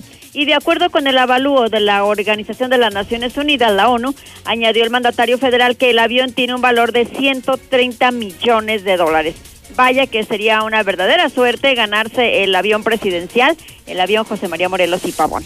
Oye, Lula, ¿y qué onda? ¿Te apuntas o qué? ¿Ya estás guardando tus 500 pesitos? No, yo no, pues es que ¿dónde, si me lo gano, que además estoy muy suertuda, eh, pues, Ay, pues- imagínate de dónde lo pongo, en mi casita no cabe, mi casita es muy No pequeña. importa, pues vemos, a ver, pedimos el Parque Héroes o, o nos vamos ahí al Jesús Terán a guardarlo en el hangar. No sé, buscamos algún lugar, Lula, eso como quiera. Ah, bueno. Bueno, mira, si el presidente no lo ha vendido en más de un año, imagínate tú poderlo vender más adelante. sí, ¿verdad? Además cuesta 130 millones de dólares. Fíjate, dejarías de trabajar, Lula, ahora sí, para mantenernos a ti y a nosotros toda la vida, ¿no? bueno, hay que comprar pues este cachito. Van a ser 6 millones, imagínate. Oye, pero a ver, lo que no me quedó claro es, o sea, ¿estaba bromeando o si es en serio que va, va a vender cachitos de 500 pesos y bueno, el que tenga suerte se lo va a ganar? Pues estaba hablando muy en serio, Ah, porque caray. incluso contestó la pregunta también de que el tanto el PRI como el PRD le están diciendo que mejor lo use, porque son muchas eh, irregularidades, muchas complicaciones las que le representan al presidente viajar en una línea comercial. Entonces le están diciendo pues que mejor lo use. Y él es cuan- cuando presenta estas propuestas, dice que hay cinco propuestas. Y una de esas es la de es la, es la Rosario, rifa. en la Lotería Nacional. Vamos a ver qué dice la gente, ¿no? De- dejemos este tema en la mesa para que usted empiece a opinar al 122-5770. ¿Se compraría el boleto para ganarse el avión presidencial? ¿Se compraría este cachito para entrarle a la rifa del avión presidencial? Yo creo que habrá muchos, Lula. O sea, fuera de broma, yo creo que sí habrá muchos interesados en entrarle a la rifa, ¿eh? Sí, ¿verdad? Sí, sí, sí. Además suena como algo muy atractivo, ¿verdad? Sí, Por, eh, oye, por 500 pesos 500 te ganas pesos, 130 exacto. millones. Oye, ¿cómo no? Aunque imagínate la posibilidad que tienes de ganártelo. Claro. 6 millones de cachitos. Bueno, también. Un entre 6 millones. Pero no nos quites la, la ilusión, Lula, la ilusión de que tal vez podamos ser de los afortunados. Sí, ¿verdad? Bueno, vamos entonces a comprar nuestro cachito. Sí, hay que hacer, hay que hacer nuestro rito, hay que guardarlo de lo que quedó de la quincena, Lula, para destinarlo en el cachito. Es más, a ver si nos hacen un descuento aquí con juntando varios. Ah, bueno, muy bien. ¿Verdad? Sí, claro. O compramos varios cachitos, así tenemos También más oportunidades. tenemos más oportunidad, así es de ganarlo. Pues ya veremos. Finalmente, este asunto del avión presidencial y su venta ha sido, ha sido una historia envuelta en toda la polémica porque no se vendió después de un año que se puso a la venta el avión presidencial, porque finalmente ha quedado al descubierto el costo del mantenimiento del avión presidencial que prácticamente sale casi igual que si lo tuvieras por los aires. Entonces, claro que todas las fracciones que están, que están en contra de la cuarta transformación y del presidente López Obrador se han pronunciado por, oiga, ya no se vaya, ya no use los vuelos comerciales, para eso tiene una aeronave, utilice el avión presidencial, pero él sigue, él sigue, ahora sí que eh, firme en esta postura de venderlo, de rentarlo o de plano, o sea, como decían antes, ¿no? Sacarlo hasta en rifa de plano ya, como última opción. Así es. Y fíjate que sí estaba, bueno, se cree que estaba hablando en serio, lo están manejando todas las agencias de noticias como algo serio. Ajá. Este, y porque también habló de otros temas, eh, pero en la misma línea de esa seriedad. ¿Qué te parece? Sí, así es de que, pues, seguramente que sí será, más adelante estaremos hablando de esta rifa. de- Seguramente sí. Y también más adelante voy a escuchar a la gente de la mexicana qué es lo que tiene que decir, si se compraría su cachito o no para, para entrarle a la rifa del avión presidencial Lula. ¿Y qué más nos has preparado? Cuéntanos. Sí, gracias. Mira, incluso también el presidente habló de eh, que hay empleos aquí en México para los eh, para los migrantes. López Obrador informó que existen cuatro mil empleos en la frontera sur para migrantes de la nueva caravana de centroamericanos que viene eh, en busca de entrar a nuestro país para luego cruzar y luego irse a los Estados Unidos. Algunos se pueden quedar, dijo el presidente, porque aquí tenemos cuatro mil empleos en la frontera sur para ustedes. Y bueno, pues ya Estados Unidos por fin aprobó el TEMEC. Solo falta aval de Canadá, el tercer socio. El gobierno y empresarios mexicanos se congratularon por la ratificación del acuerdo comercial, pues es una señal que manda certidumbre e impulsará la economía nacional. En otra información, Guatemala rompe relaciones con Venezuela. El nuevo presidente de Guatemala, Alejandro Yamatei, ha anunciado que el país rompe definitivamente sus relaciones diplomáticas con el gobierno de Venezuela y ha agregado también que cerrará incluso la embajada de Caracas en su país. Hasta aquí mi reporte. Muy buenos días. Muchísimas gracias, Lula Reyes, por este panorama de México y el mundo. Llegamos a usted gracias a la cortesía de nuestros amigos de Renault. En Cantina Victoria hay fiesta, hay botana y sobre todo hay el mejor ambiente. Todos los eventos y deportes los puedes encontrar en Colosio 126, Las Américas 911 y Tercer Anillo Norte en el número 112. Recuerde esta recomendación, todo con medida. Y si va a tomar, hágalo, pero hágalo de manera responsable. Haga sus pedidos de gas para que no le vaya a faltar en esta mañana al 910-9010 con los expertos, con Gas Noel. Gas Noel. Vamos a más información contigo, Aarón Moya. Sí, la telenovela de Morena no termina de escribirse. ¿Y por qué no? Apenas el día de ayer confirmábamos que Cuitlagua Cardona se quedaba al frente del partido Morena, al menos así lo ratificaba el Tribunal Electoral. Y aunque legalmente él es el presidente del partido, parece que todavía no lo aceptan, parece que le falta legitimidad. Aarón, buenos días. Gracias, Lucero. Muy buenos días para ti, para todo el auditorio. Y sí, continúa la telenovela, como bien lo dices, y es que ahora siguen sin reconocer en Morena a Cuitlagua Cardona como dirigente. Esto a pesar de que justo antier en su primera sesión pública, el Tribunal Electoral dejó sin efectos la resolución emitida por la Comisión Nacional de Honor y Justicia de Morena, donde destituían a Cardona Campos por incurrir en faltas como el haber presentado una lista de candidatos distinta a la emitida por el Comité Ejecutivo Nacional. Ahora, quien basándose en los estatutos del partido asumió la presidencia estatal, el secretario general David de la Cruz, asegura que legalmente es él el presidente estatal de Morena y que la resolución del tribunal local aún no es definitiva. ¿Qué es lo que está pasando? Aparentemente hay una resolución en donde falla a favor, pero hay una resolución donde también está fallando en contra con la antelación que es la de la Comisión Nacional de Honestidad y Justicia. Por lo tanto, la Comisión Nacional de Honestidad y Justicia tendrá que hacer valer eh, las pruebas y acreditar este lo, de lo que está acusando al profesor Cuitlava Cardona. Bajo esta disyuntiva, entonces estamos eh, en un terreno exactamente igual. No hay no hay una mm, cosa en firme jurídicamente, no no está en firme pues porque no no ha contestado la Comisión Nacional. Tendrá tendrá le vuelvo a repetir que acreditar y, y, presentar eh, las pruebas en donde efectivamente eh, ratifique lo que lo que ella está eh, acusando, vamos. Luego de la resolución del tribunal local, el órgano intrapartidario tiene un plazo de 15 días para replantear y explicar detalladamente las faltas de Cuitlagua Cardona y de esta manera justificar su destitución. Aunado a ello, David de la Cruz también señala que el domingo 26 de enero se realizará el Congreso Nacional de Morena, donde buscarán que se formalice el cambio de dirigencia. Hasta aquí mi reporte, Lucero. Buenos días para todos. Gracias, Aaron Moya. Y sin alejarnos de los terrenos políticos, ¿qué está pasando con este asunto de la exregidora del PRI que está tras las rejas, acusada de fraude, de abuso de autoridad? De desvío de recursos, de todos estos delitos. Bueno, el día de ayer tuvo la oportunidad de platicar Héctor García con la titular del Poder Judicial en el Estado, del Supremo Tribunal de Justicia. ¿Por qué? Porque su defensa ayer nos revelaba en este mismo espacio que habría irregularidades, que los jueces no se habrían conducido de la forma más limpia o apegados a derecho. Y bueno, ¿qué es lo que está respondiendo la presidenta de este organismo? Héctor, buenos días.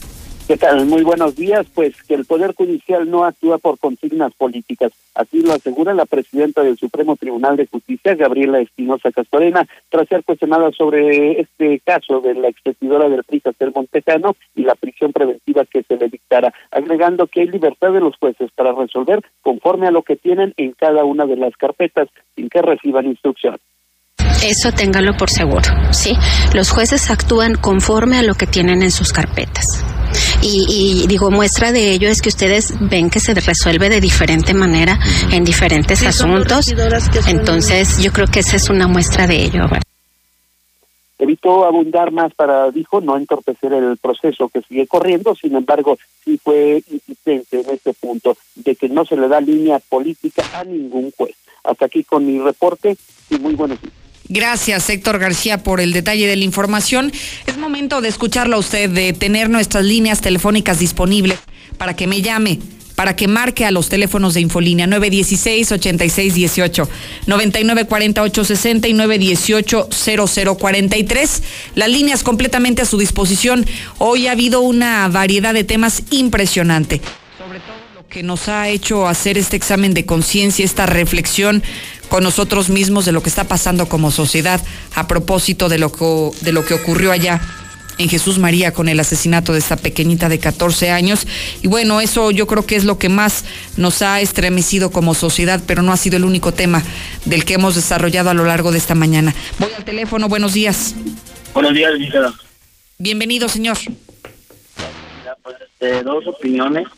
Sí. Este, la primera, es el caso muy lamentable de de lo que sucedió en Jesús María.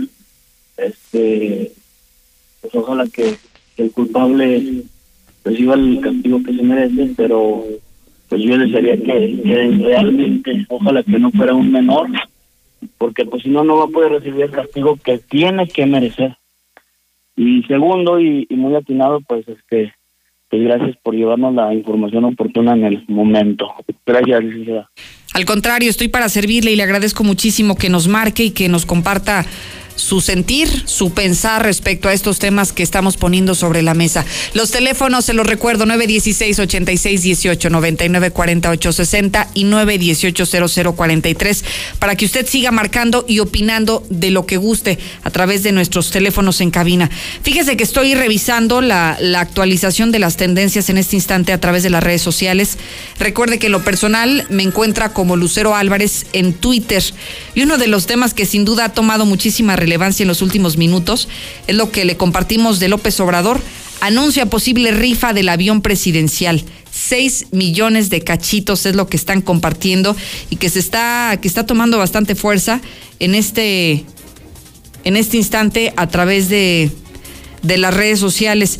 Incluso hoy lo que ya es tendencia en nuestra plataforma de Twitter es Lotería Nacional. ¿Y por qué? Pues justamente por lo que acaba de declarar el presidente de este país. Línea 2, buenos días. ¿Qué tal, Buenos días. Buen día. Este, oye, qué lamentable lo de la muchachita de Jesús María. Yo tengo tres hijas y, me dolió, me dolió bastante. ¿Usted es padre de familia? Sí, claro, tres hijas.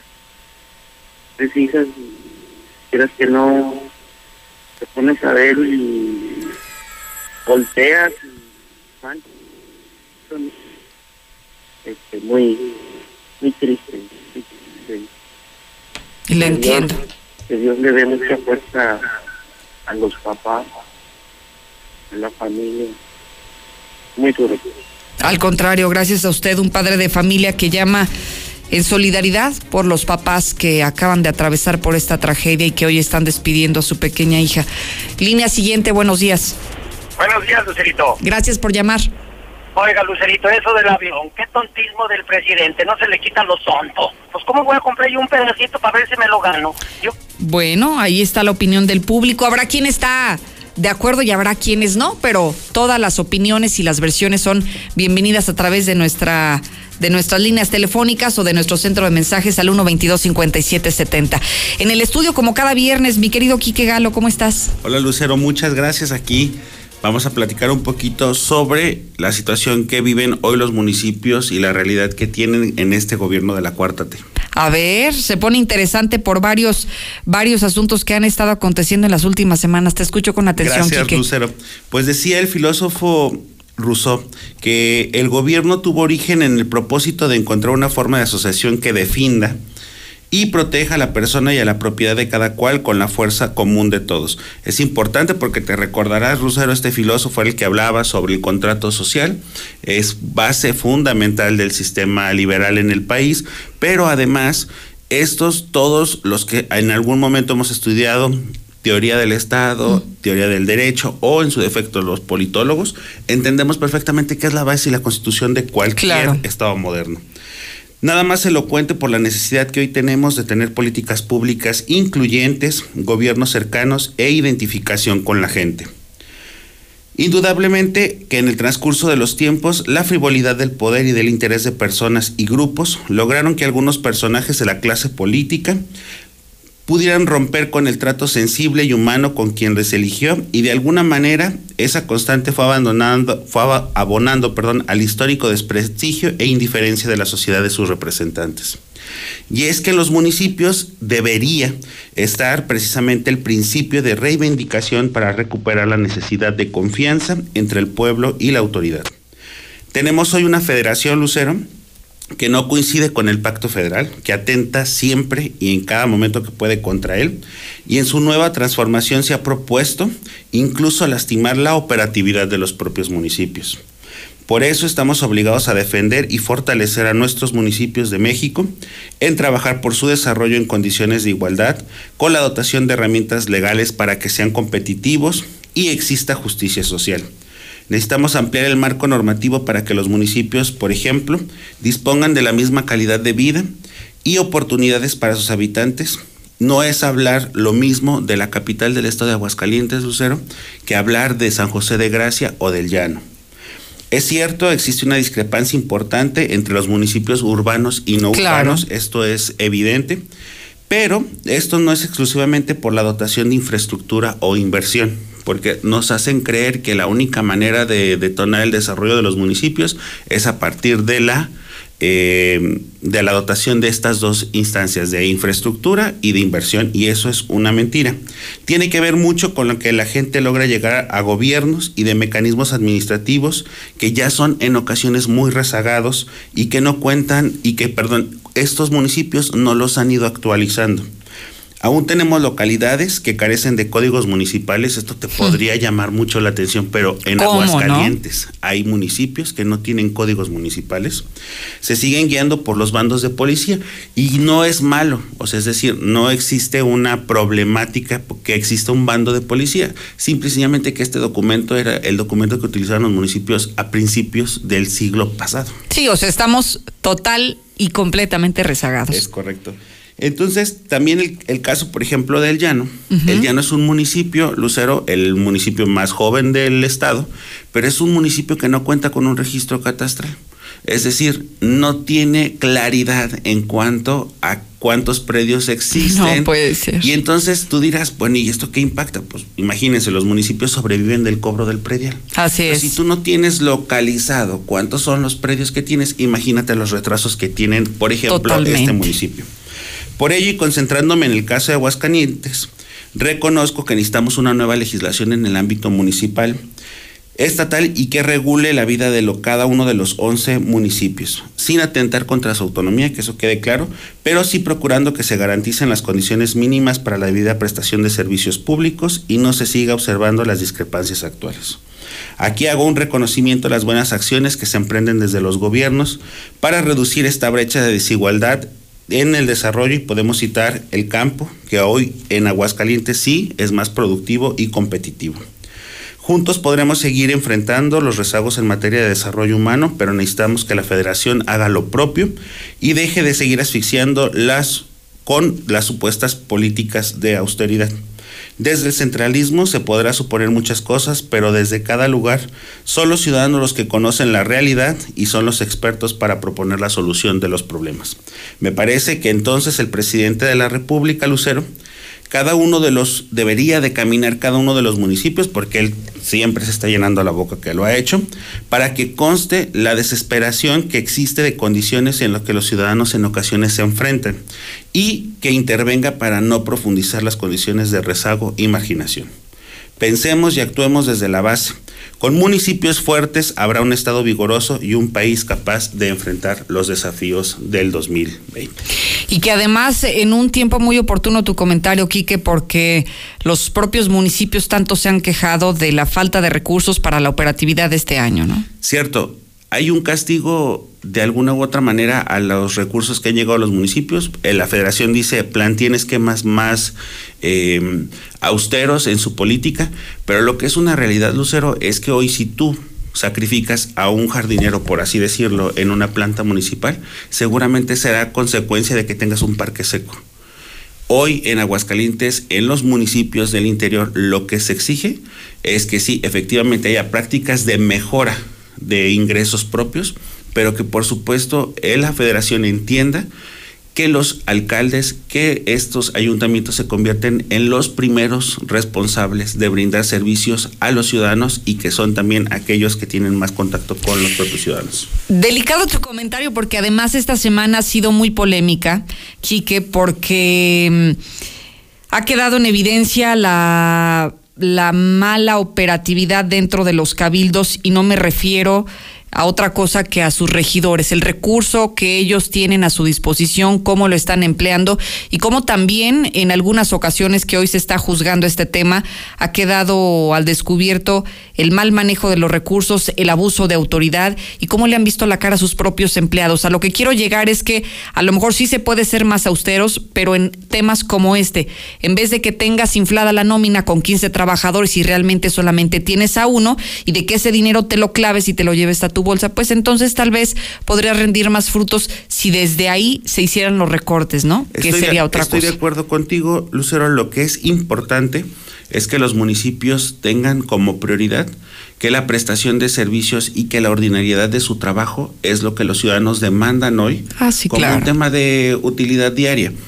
Es importante sí decirlo porque al final de cuentas los municipios hoy con las asignaciones presupuestales, créeme Lucero que han sido los más lastimados en los último, en el último paquete económico, pero que también buscando mejores maneras de generar eh, aportaciones o ingresos propios, hay municipios, y te platico concretamente el caso del municipio de Aguascalientes, se lo estoy platicando con el secretario de Finanzas, me dice que diariamente se rompe récord en la recaudación de predial, a partir de un esfuerzo que vieron con grandes eh, espacios, que fue la creación de un nuevo centro de atención, y hoy captan muchísimo más, sí, predial. Entonces, hacerle la invitación a todos los municipios a que vean las mejores prácticas de todos los municipios del país y que las retomen áreas y van a ver lo que van a salir. Seguramente que así es. Gracias, Quique Galo. Gracias, Lucero.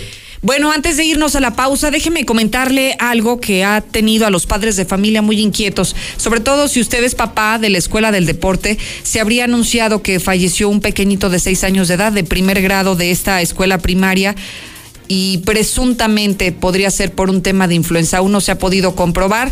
Perdió la vida en la clínica 1 del Seguro Social y lo que le tengo que compartir es que por parte de la Secretaría de Salud se está realizando un cerco sanitario para vigilar a los niños al ingreso a las escuelas y verificar su estado de salud.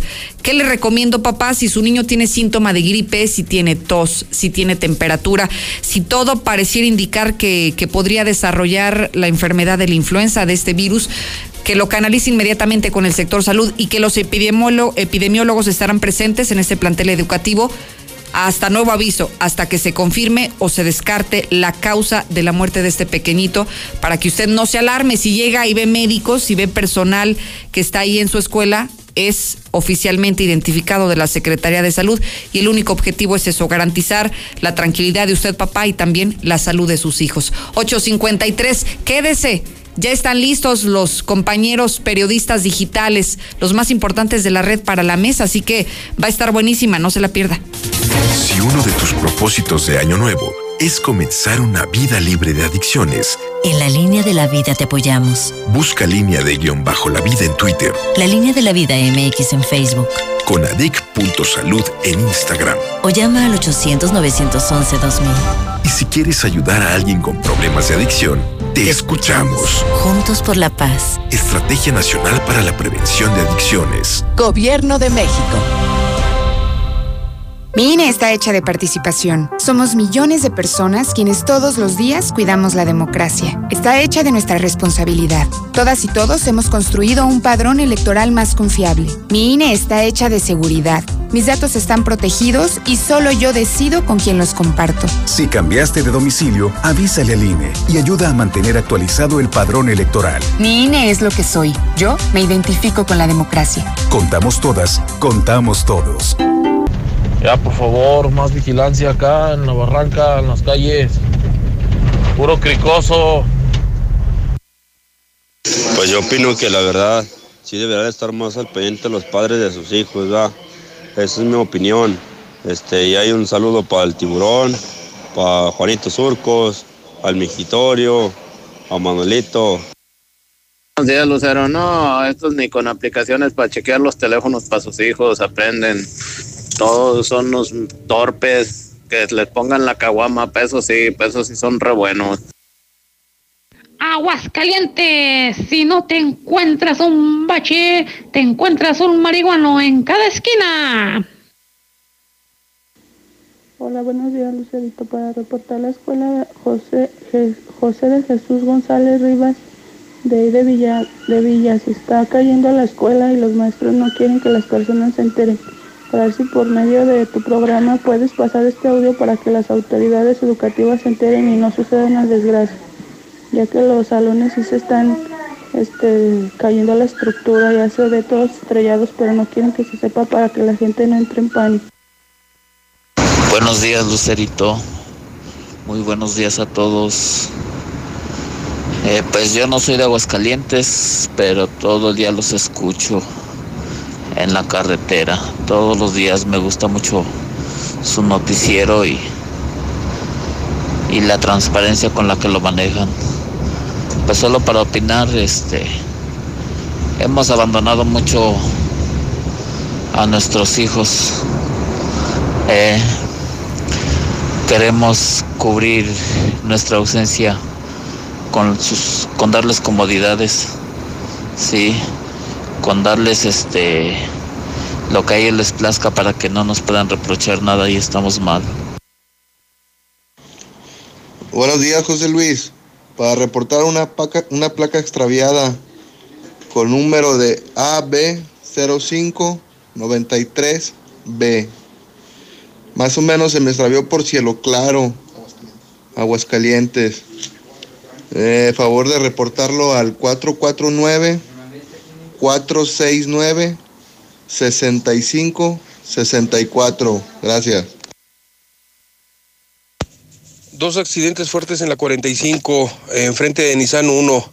Hay una motocicleta que se estampó atrás de una camioneta de transporte colectivo y un poquito antes del puente peatonal eh, un tortón chocó con unos vehículos. Lucerito, ah, con perdón de Dios y todo, ah, ¿cuándo juegan tus galácticas? ¿Crees que vayan a ganar o qué? Y arriba papá, arriba la América. Que, la voy- que el avión presidencial lo compren, lo compre el gobierno. Ya ves que Reynoso compró una montaña rusa que valió por pura fregada. Lucerito, muy buenos días. Ayer reporté a Veolia que en la calle Teodulo Castañedas 119 está un tiradero de agua con ganas y ayer no vinieron. El reporte fue ayer, pero no, no han venido y está el tiradero con ganas, Lucerito. Echa- Muy buenos días, Lucerito. Sobre el tema del avión, de la rifa. Muy bien. El, el afortunado que se lo saque. ¿De dónde va a pagar el mantenimiento, Lucerito? Si el gobierno federal no puede pagarlo, por eso se lo trajo de, de Estados Unidos, porque le estaba saliendo súper carísimo. Imagínate un jodido como uno. No frieguen. Lucerito, entiendan, prianistas, que ya se acabaron los lujos. No entienden. Yo este sí lo compro el cachito, claro que sí, no uno, uno, dos, tres, para tener un poquito más de oportunidad, pero para venderlo no es problema. Yo ya tengo comprador. Ahí está el Martín Orozco. Ese canijo me lo compra porque por eso tiene coraje con el obrador. Porque él no tiene un avión así, yo se lo vendo vara. Muy buenos días. Yo escucho la mexicana. No, pues hablando de eso de los boletos del avión presidencial, no, pues la neta yo sí lo compraba. Para pasearme. Hola, buenos días, Lucerito. Respecto a la rifa del avión presidencial, la verdad yo sí le entro. Yo tengo más de veintitantos años comprando lotería y son más boletos los que se venden que los, los que se van a vender para la rifa del avión presidencial. Obviamente, pues si te lo llegas a ganar, no lo vas a, a vender en los 130 millones de dólares, lo rematas en unos 100, 110 y créeme que de volada lo vendes. Y en caso de que me gane el avión presidencial, ¿dónde lo estaciono? ¿En el techo? Lucerito, buenos días. Yo escucho la mexicana. Quiero decirte que estás súper bella, bella dama. Te vi por Star TV. Contratamos Star TV y es la primera vez que te veo. Y hablando del tema del avión presidencial, yo sí le entro a la, rifa. Por 500 pesillos, yo sí le entro. ¿Te imaginas que me lo llegue a sacar? Son 130 millones. A mí con que me den hasta 15 millones de dólares por él, con eso me doy y va. Muy buenos días, Lucero. Yo escucho la mexicana respecto a la regidora del PRI que está detenida. está bien y que se le cargue todo el peso de la ley, no más porque tengan cargos públicos, hay consideraciones de ese tipo, que se use la ley en general. Buenos días, este quería reportar a un señor que está es el que estaba en la casa donde encontraron el cuerpo, este en Orias de Paso Hondo. Y el señor anda vagando, este, y se me hace pues muy mala onda que el señor ande vagando y quisiera ver si las autoridades hacen algo por él para que encuentre a sus familiares. Miren, véndanlo, regálenlo, hagan lo que quieran. Al cabo yo nunca me he beneficiado de toda esa bola de ratas del gobierno. Buenos días, Lucero. Con respecto a lo del avión presidencial, este, por favor, si pueden decir el costo de mantenimiento del avión para ver si me animo a comprar un cachito, por favor. Que rifen el avión, apoyo total a mi presidente Andrés Manuel López Obrador, que lo rifen. No venda el avión ni lo rife, señor presidente. Úselo. Buenos días. Mira, Lucero, un llamado al personal de limpia del municipio. Eh, que vayan con estas personas que piden ahí en los cruceros de primer anillo y salida Zacatecas, dejan toda su basura, tienen un asco los, los indígenas estos que ahí piden. Digo, nada más, o sea, para estirar la mano y para comer todo el día sí están buenos, pero para recoger su pinche basura no. Buenos días, Lucerito, buenos días. Ese que acaba de hablar, no sé qué será diputado, no sé qué es lo que quiere, pero en los ranchos están más ricos que aquí en la ciudad y vayan a ver, Procampo, vacas, donde sembrar, ayuda. Hola, buenos días, Lucerito. Oye, solo para reportar una lámpara que está fundida aquí en el circuito huele de noche entre Mirto y, y Junco. Eh, son dos lámparas, una se la llevaron, las de comisión dejaron el puro poste, entonces este, está muy oscuro. Y ya ves que cómo abundan los mendigos ladrones. Lucerito, buenos días. Este, todo lo que pasa aquí en Aguascalientes es por tanta droga que hay. Tanta droga que hay. No tienes idea en qué cantidades corre. Buenos días, Lucerito. Yo escucho a la mexicana. Mira, con respecto a lo de nuestros niños, quieren acá que meterlos en cintura y, y andan hasta legislando que para que ya no los podamos ahí castigar ni No seas tonto, de veras, de veras, no seas tonto. Si te lo ganas, lo vendes, no seas. Oye, Lucerito, pues no sé por qué están ahí llorando de que, ay, que por qué va. Yo cómo voy a comprar, pues no compren boleto. Es opcional. No se maje, piénsele, pues el que se lo va a sacar, pues no lo va a tener en su- eh, para él, lo va a vender de volada. Mira, ya si yo me lo sacara y, y ya con que me den en vez de 130 millones que cuesta de dólares, me den 50 millones, los vendo para, ya, para tener esos 50 millones en mi bolsa. Buenos días, Lucerito. No, pues así en esos cachitos, pues sí, hasta le anda sacando un poquito más. Yo si me lo saco, pues fíjate que son 500. Pues ya lo vendo, ya lo, lo- perdido lo revende unos 100 mil, 50 mil. Ay, de perdido, fíjate, de 500, pues que se convierta en otros. ¿Quién te los da? En la Mexicana 91.3, canal 149 de Star TV. El ahorro y sabor está en tu mesa con la nueva Life Cola. El nuevo refresco que a toda la familia le encantará llegó a Aguascalientes. Sabe igual y lo encuentras desde 5 pesos. Atrévete a probarlo y descubre que la única diferencia es su increíble precio. Life Cola. Encuéntralo en la tiendita de la esquina. Baja de ser un grande, es que hablan más del América que del mismo campeón. Sé parte de la única escuela oficial en Aguascalientes del Club América y obtén increíbles beneficios, torneos internidos, firma de autógrafos, visorías, todo con instalaciones de primer nivel. Boulevard San Marcos 111, a un costado del Salón de Eventos Opalís. Iniciamos en enero, no te quedes fuera. Informes 449-538-6478. Nido Águila Aguascalientes, óyame más.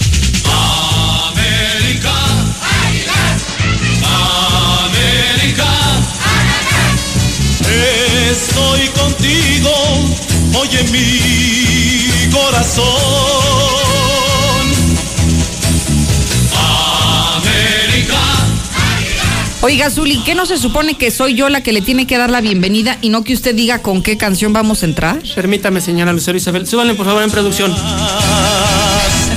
El campeón. Qué, qué agradable es empezar el día así, el viernes, el fin de semana, en esta zona águila, dándole categoría, clase, presencia, prestancia a esta H sección. Oiga, pero es que Ahora sí, continúe. lo que no entiendo es, seguramente aquí hay un, un acto de corrupción. Usted corrompió a mi amigo Ricardo Quesada. No, no, no, yo no corrompía nada. Como para poner esa cosa No, de fondo. no, no. que- ¿Qué cosa de fondo? Eso que se escucha, no sé, un ruido. va en el se escucha como shh, algo, no se duele. No, va en el chéquele, guion. Chéquele, chéquele. No, estamos... No es que Súbele, esté por favor. al micrófono, algo raro se oye.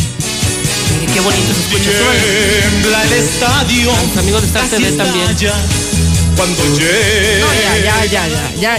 A ver, Richard, no sé cuánto te haya ofrecido aquí el señor Zuli, pero ya quítala.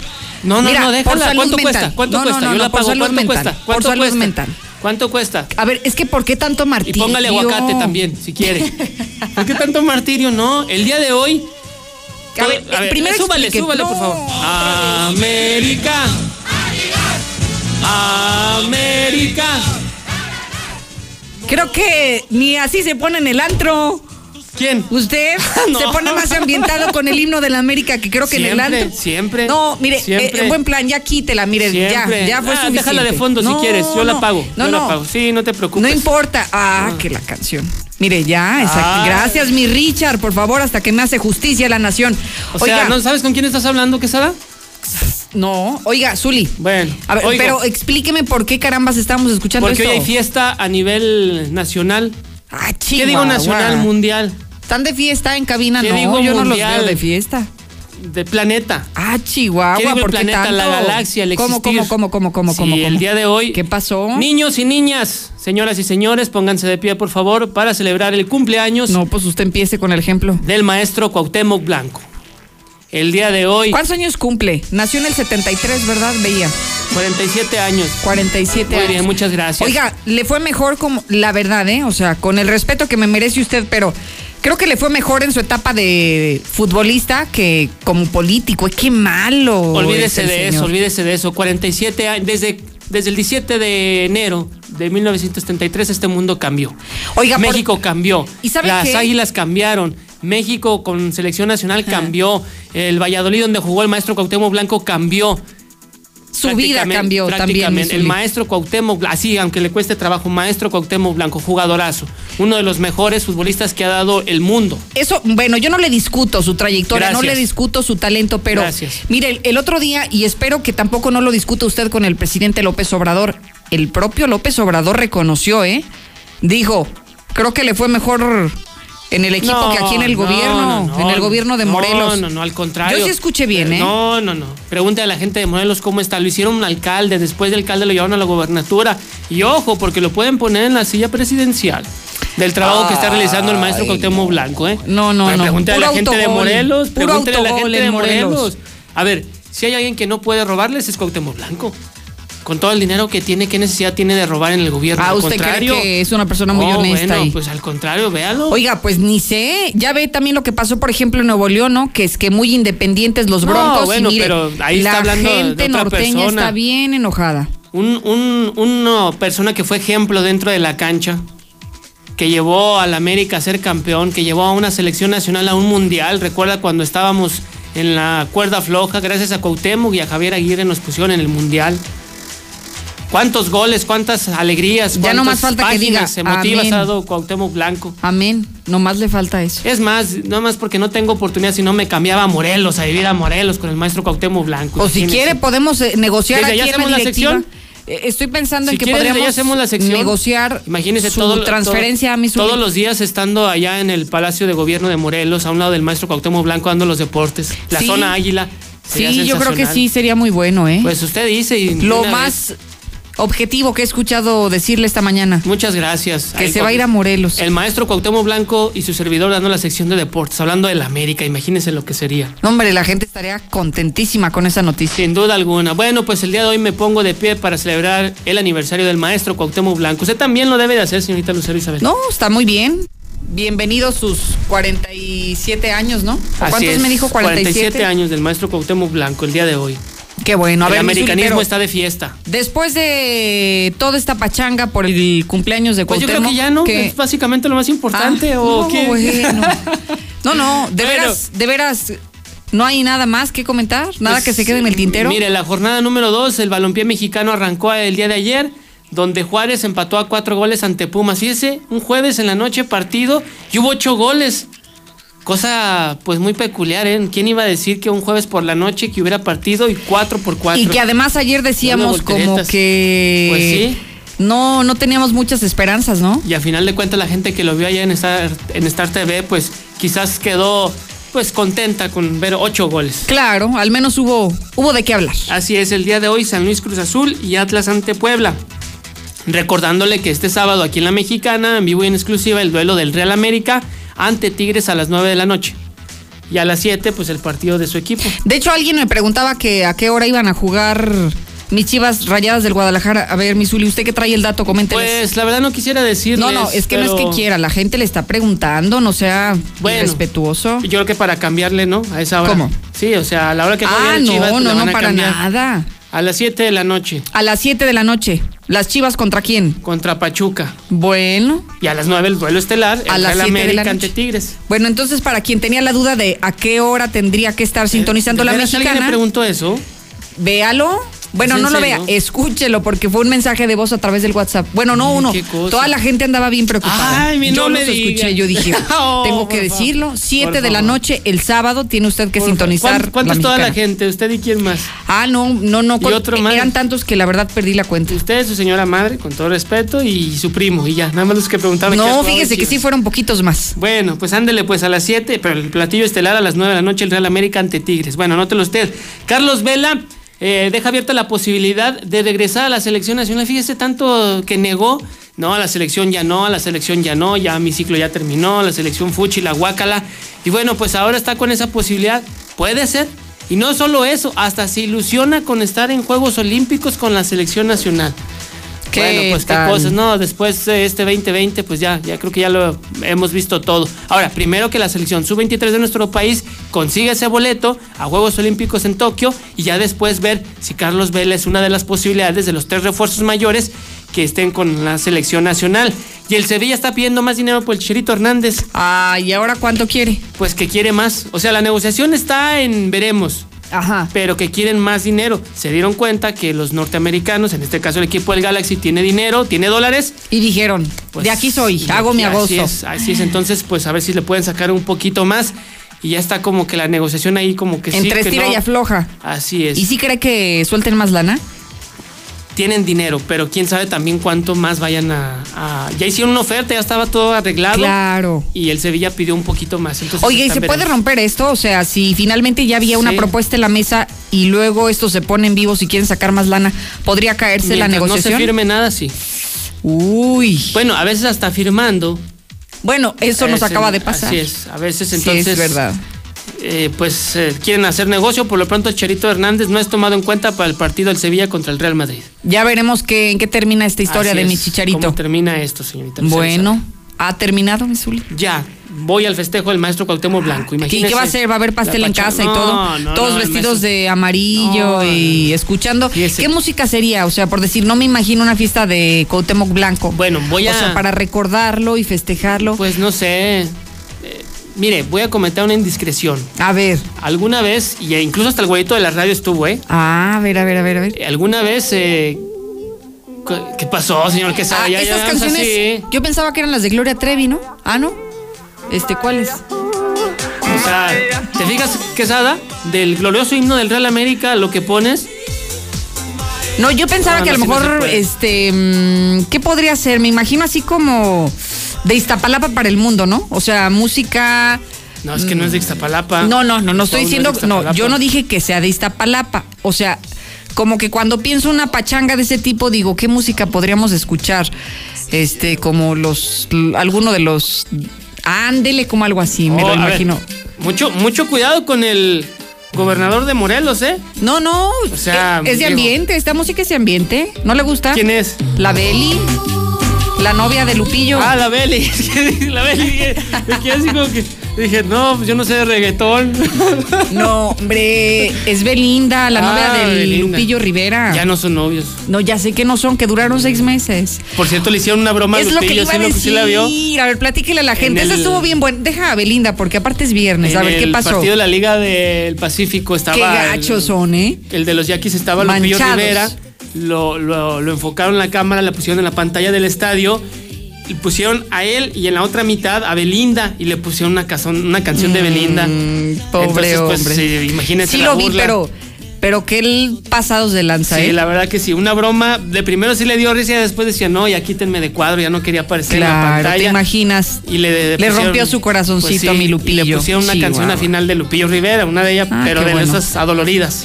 Bueno, para que la recuerde, ¿no? Pues sí, vaya broma, le hicieron a Lupillo Entonces, ahí. ¿Escuchamos estas o no en la pachanga de...? Pues, ¿No? yo creo. Mire, Yo como que me imaginaba de esas así cumbiezonas, así como... el, el maestro Cuauhtémoc Blanco tuvo y quizás tendrá muchas mujeres en su vida amorosa como parejas. Sí, muy guapas, pero, ¿eh? Sí, pero de artista no, no le recuerdo alguna, ¿eh? De cantante no. No, no, no, de Sí, cantante. pero de cantante, cantantes. es a lo que me refiero. Fíjate que también se me antoja como para la fiesta, así como, como los chicos de la calle o los vatos de la calle, ¿no? ¿Cómo sí Oye, se usted- llaman así? A ver, le marco ¿No? para que Los usted le diga qué vatos de la canción le va calle, a ¿o poner cómo, a cómo? las cosas. No. Ah, sí. Y, Ay, a ver, ¿tienes ahí una canción de esas?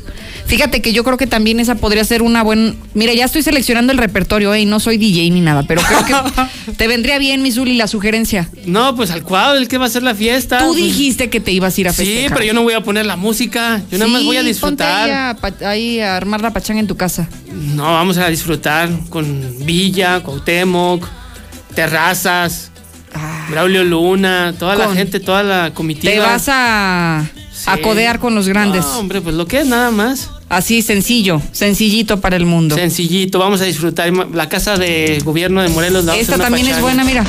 Ahora, ¿cuál? ¿Qué tal? No, bueno, ustedes. No, el señor que anda Ambiente con de, todo. ambiente de viernes. ¿Y esa quiénes son? De tus grupos favoritos. Ah, la caray. que pediste. ¿Quién es? ¿Queen? ¿The Doors o quién es? Bueno, ya nos vamos. Eso es bien, señor, que Ya. se va bien. Ya ni le conté la Con luego, eso. luego le platico lo que le iba a contar. Ándele, mejor después. Fuera del aire le platico dónde coincidimos el güerito de la radio, Cuauhtémoc Blanco y su servidor. No, de una vez No, dígalo. otro día, otro día se los platico. Ah, se sí, los nos va a dejar Otro como telenovela a las Así 8 es. de la noche en viernes. Y el güerito de la radio está pidiéndole foto y autógrafo. ¿Es en serio? Yo lo vi. Los tres estábamos. Ay, no, Luego le platico eso dónde. sí da pena. Pues no Pues que, güerito de no la que es radio. antiamericanista. Pues, ¿qué, qué, qué quiere que le diga? Uh, Chihuahua, caray. bueno, anote bien las canciones, ¿eh? Si le hace falta alguna, pues aquí nos ponemos de acuerdo. Y ahí nos dice el lunes cómo fue su pachangón para festejar al Cuau. Ajá. ¿Sí? A su maestro, al doctor. No, no, no, nada más déjenlo en maestro. Ah, ok, el Gobernador maestro. de. Morelos. Muy bien. Gracias, Gracias. mi Zuli. Hasta luego. Que tenga buena semana y buena usted. pachanga. Que Dios la ilumine en su camino. Ay, gracias, sí, sí, sí. Bueno, con esta canción no crea que ya ando medio desviada, como que no, no estoy muy, muy iluminada, pero lo escucho, lo escucho a través del WhatsApp. Buenos días, Lucerito. No, pues así en esos cachitos, pues sí, hasta le anda sacando un poquito más. Yo si me lo saco, pues fíjate que son 500. Pues ya lo vendo, ya lo, lo, perdido lo revende unos 100 mil, 50 mil, ahí de perdido, fíjate, de 500, pues que se conviertan en otros, ¿quién te los da? Por gente negativa y criticona, estamos como estamos. No se ponen a hacer nada, nomás están criticando, nada les gusta, nada les cabe. No sé, señor eh, que siempre habla criticando a todos, nomás diciendo que todos son unos ineptos, todos son unos indios, todos son unos burros. Ese señor que es, es abogado, es este, no sé, ingeniero de la NASA. ¿De dónde es ese señor? Lucerito, buenos días. Más para reportarte este gran hoyo o agujero en la calle. Está en la avenida Antonio Nava Castillo, esquina con Avenida Las Palmas, en el fraccionamiento Jesús Terán. Viva AMLO, viva AMLO, viva AMLO. A todos aquellos que andan preocupados por si se sacan el avión y no pueden mantenerlo, no sean mensos, véndanlo. Si me llegara a sacar el avión presidencial y hago una fuerte donación de dinero al estado de Aguascalientes, ¿creen que Martín Orozco se lo robé? Lucerito, yo le entro a la rifa y si me gano el avión lo remato en unos 20 millones de dólares. La mitad te la regalo a Tinas porque estás bien hermosa. Hola, buenos días, buenos días. Pues yo sí quiero un boleto para la rifa del avión, nada más quiero saber qué medidas de llantas tiene el avión porque tengo ahí unos gallitos, no sé si le vayan a quedar. Gracias. Buenos días. Referente a lo del avión presidencial, vamos a suponer que se venda. Se vende. Al rato viene otro en otro sexenio y otro gasto para el pueblo. A Buenos días, licenciada Lucero. Nomás para reportarle que segundo anillo, tercer anillo, está todo despedazado. Todas las calles están despedazadas. Zuli, ¿cuál silla presidencial? Silla eléctrica. ¿A poco le quitas el águila a la bandera y le pones el escudo de la América?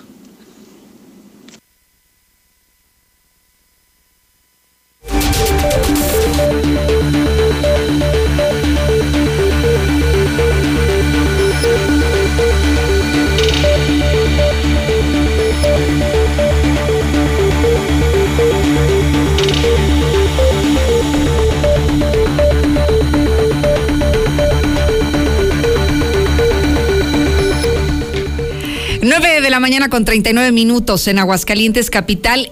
Ha llegado el momento tan esperado por toda la audiencia de Infolínea Noticias porque yo digo que sí van a salir chispas. Hay tantos temas hoy en el tintero para dialogar con nuestros compañeros, colegas y además muy queridos amigos de las redes sociales. Agradezco mucho la presencia como cada viernes.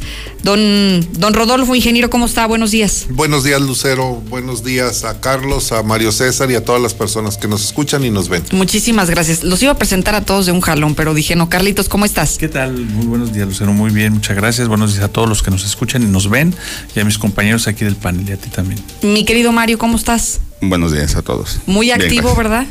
Hablando de las redes sociales, muy activo también en el teléfono. Pues es que sí, sí. La información no espera. No, me llegaron unos mensajes, estaba contestándolos Ah. antes de. Bueno, el chisme tampoco espera, Mario. Vivimos del chisme. Bueno, Cla- por eso estoy diciendo el chisme no mi espera. mamá era la chismosa del barrio, pero por eh, porque le gustaba ser comunicativa. Yo cobro por el chisme. Ajá, ¿qué tal, eh, el comentario? ¿Es en serio? No, yo lo sé. La- la- las mujeres, si quieres que, que de algo se enteren, dáselo a quien sabes. A- Tú sabes a quién darle la información para que Ah, la claro. distribuya. Sí, por supuesto. Como en las colonias, o sea, ya sabes cuál es la vecina comunicativa, ya sabes, si quieres correr ahí el rumorcillo, acércate con ella, ¿no? Pero bueno. Señores, empezamos con los temas de esta mañana. Creo que, a reserva de lo que cada quien haya preparado, creo que hay dos que me llaman la atención de manera muy poderosa. Uno es el tema de la violencia que cada vez se registra en todas las escalas, en todos los escenarios aquí en Aguascalientes, a propósito de lo que pasó ayer en Jesús María con el asesinato de esta pequeñita de 14 años, pero también tendría que ver el asunto de violencia y lo que está pasando en nuestra sociedad con, un niño también de 14 años. Esta misma semana se quitó la vida un niño de 14 años. La semana pasada en esta misma mesa anunciábamos un niño de 11 años en Torreón que se estaba asesinando. Y por otro lado, el asunto de los manejos de recursos en las finanzas del municipio, particularmente en el cabildo. ¿Qué está pasando con los regidores que hoy se está destapando un escándalo que más allá de querer afectar a la, a la regidora que hoy está tras las rejas, llama la atención como este golpeteo político que viene directo, me parece, y salvo su mejor opinión, que va también directo para la alcaldesa, Carlitos. Sin duda, sin duda alguna, yo eh, hoy justamente en la columna de este día hago una un análisis que todo apunta a lo que tú estás diciendo precisamente. Este, hay todos los indicios que se requieren para llegar a esa conclusión en el sentido de que se está armando una nueva intentona para este tratar de frenar a, la alcaldesa Tere Jiménez en su carrera política y en su desempeño como alcaldesa, no solamente en su campaña política. Este, están acuñando ahora desde Palacio Mayor, eh, concretamente Jorge López, que es el operador de este tipo de guerra sucia, está este, tratando de acuñar un discurso de corrupción, embarrando desde luego a, la alcaldesa. Eh, hay un esfuerzo interesante, publican gacetillas en días nacionales y, sin, estando fuera de contexto la información, pues están eh, pegándole fuerte a la alcaldesa. Pero bueno, eso es, este, es una parte de la historia. La otra parte es que están de alguna manera utilizando los casos de las regidoras, que yo creo que si algo tienen que pagar, que lo paguen. Claro, sí, sí, sí, si hay algún delito que perseguir, que se castigue. Por supuesto, pero ahora sí que se está armando, eh, ahora sí que, mm, ahora sí que junto con pegado, están este, de alguna manera aprovechando la circunstancia para enlodar pues, la imagen de, de Tere Jiménez, ¿no? Que en realidad ese es, este es un tema bastante muy delicado y que está ahí. Y, por ejemplo, una prueba reciente de esto es que, por ejemplo, en el caso de la exregidora Hassel Montejano, de acuerdo a la, versión de la propia defensa, que se puede entender por qué lo diga, pero además de abogados que estuvieron ahí presentes en la audiencia, eh, no terminaron de entender por qué le dictaban la medida cautelar que le dictaron, la prisión preventiva. Y curiosamente el día siguiente sale en un diario de circulación nacional una fotografía de la alcaldesa al lado de la, de la exregidora y este y, y enlodando cuando en realidad pues digo Tere Jiménez no tiene nada que ver directamente con ese tema, ¿no? Eh, sí hay que revisar qué es lo que está pasando en el Cabildo también, porque no es nuevo, en todos los años se da, hay un presupuesto eh, relativamente discrecional que se les da a los regidores porque se les trata como diputados. De hecho, tienen esa figura, son electos por el pueblo, son eh, del, por elección popular y, cada año se aprueba desde el Congreso del Estado los presupuestos que se les van a destinar a los regidores los diputados se supone analizan las iniciativas y ellos mismos consienten y están de acuerdo con que así suceda. Y entonces, ¿qué es lo que pasa? Que a la hora de hacer el ejercicio de los recursos, cada, cada regidor dispone de la, de, la, de la manera en que ellos quieran ese recurso. Si contratan a un asesor, si contratan a 20, si contratan a 30, esa es la decisión de cada uno de ellos. sí, sí, sí. Y lo que yo entiendo que está investigando la fiscalía ahora es este presuntamente un ejercicio inadecuado de sus recursos, ¿no? Pero bueno, claro, el fondo es ese, político. Claro. Y qué otra cosa que también llama la atención y lo acabas de señalar es el asunto de eh, por qué fijar esta medida cautelar de la prisión preventiva en contra de esta exfuncionaria cuando digamos que un caso muy similar o casi podríamos decirlo que igual, solamente con nombres diferentes, y nos referimos a la otra exregidora independiente, está hoy enfrentando su proceso en libertad cuando la situación, exactamente, cuando la situación prácticamente enmarca exactamente los mismos delitos, Mario.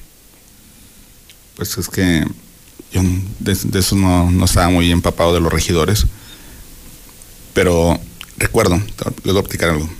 Hace dos semanas estaba ahí por Palacio Municipal, semana y media más o menos, y pasó Hassel en un vehículo rojo por la calle Colón, al lado del Palacio Municipal. Y un periodista la ve y dice, ah, ahí va Hassel. Dije, ah, cabrón, dije, algo sabes. Dijo, pues, la van a atorar. Y sí, el, este personaje del PRI dijo es que a varios priistas los perjudicó, a varios compañeros de ellos los perjudicó. O sea que no solamente se trata del uso inadecuado de recursos, sino que perjudicó directamente a... Económicamente. Económicamente a sus compañeros. Ingeniero, ¿cómo percibe esta situación? Eh, coincido con, Carlos Gutiérrez. Es eh, la lectura, la lectura que se le puede dar es de que existe un doble rasero que se está juzgando de manera diferente a dos casos muy similares. En esta, en, estos, eh, en esta similitud de la operación de los recursos, lo primero que se tiene que hacer es clarificar las reglas o los requisitos para operar ese dinero. Eh, tengo entendido que el fondo del asunto es que son los afectados los que denuncian y entonces el municipio tiene que también intervenir porque finalmente se trata de recursos públicos. Hay un margen de discrecionalidad muy amplio para el manejo de ese dinero que eh, me parece que se va a tener que finalmente legislar para ponerle candados. Pero no es nuevo, efectivamente esto, yo tengo conocimiento de casos similares desde hace cuatro o cinco administraciones, es exactamente lo mismo.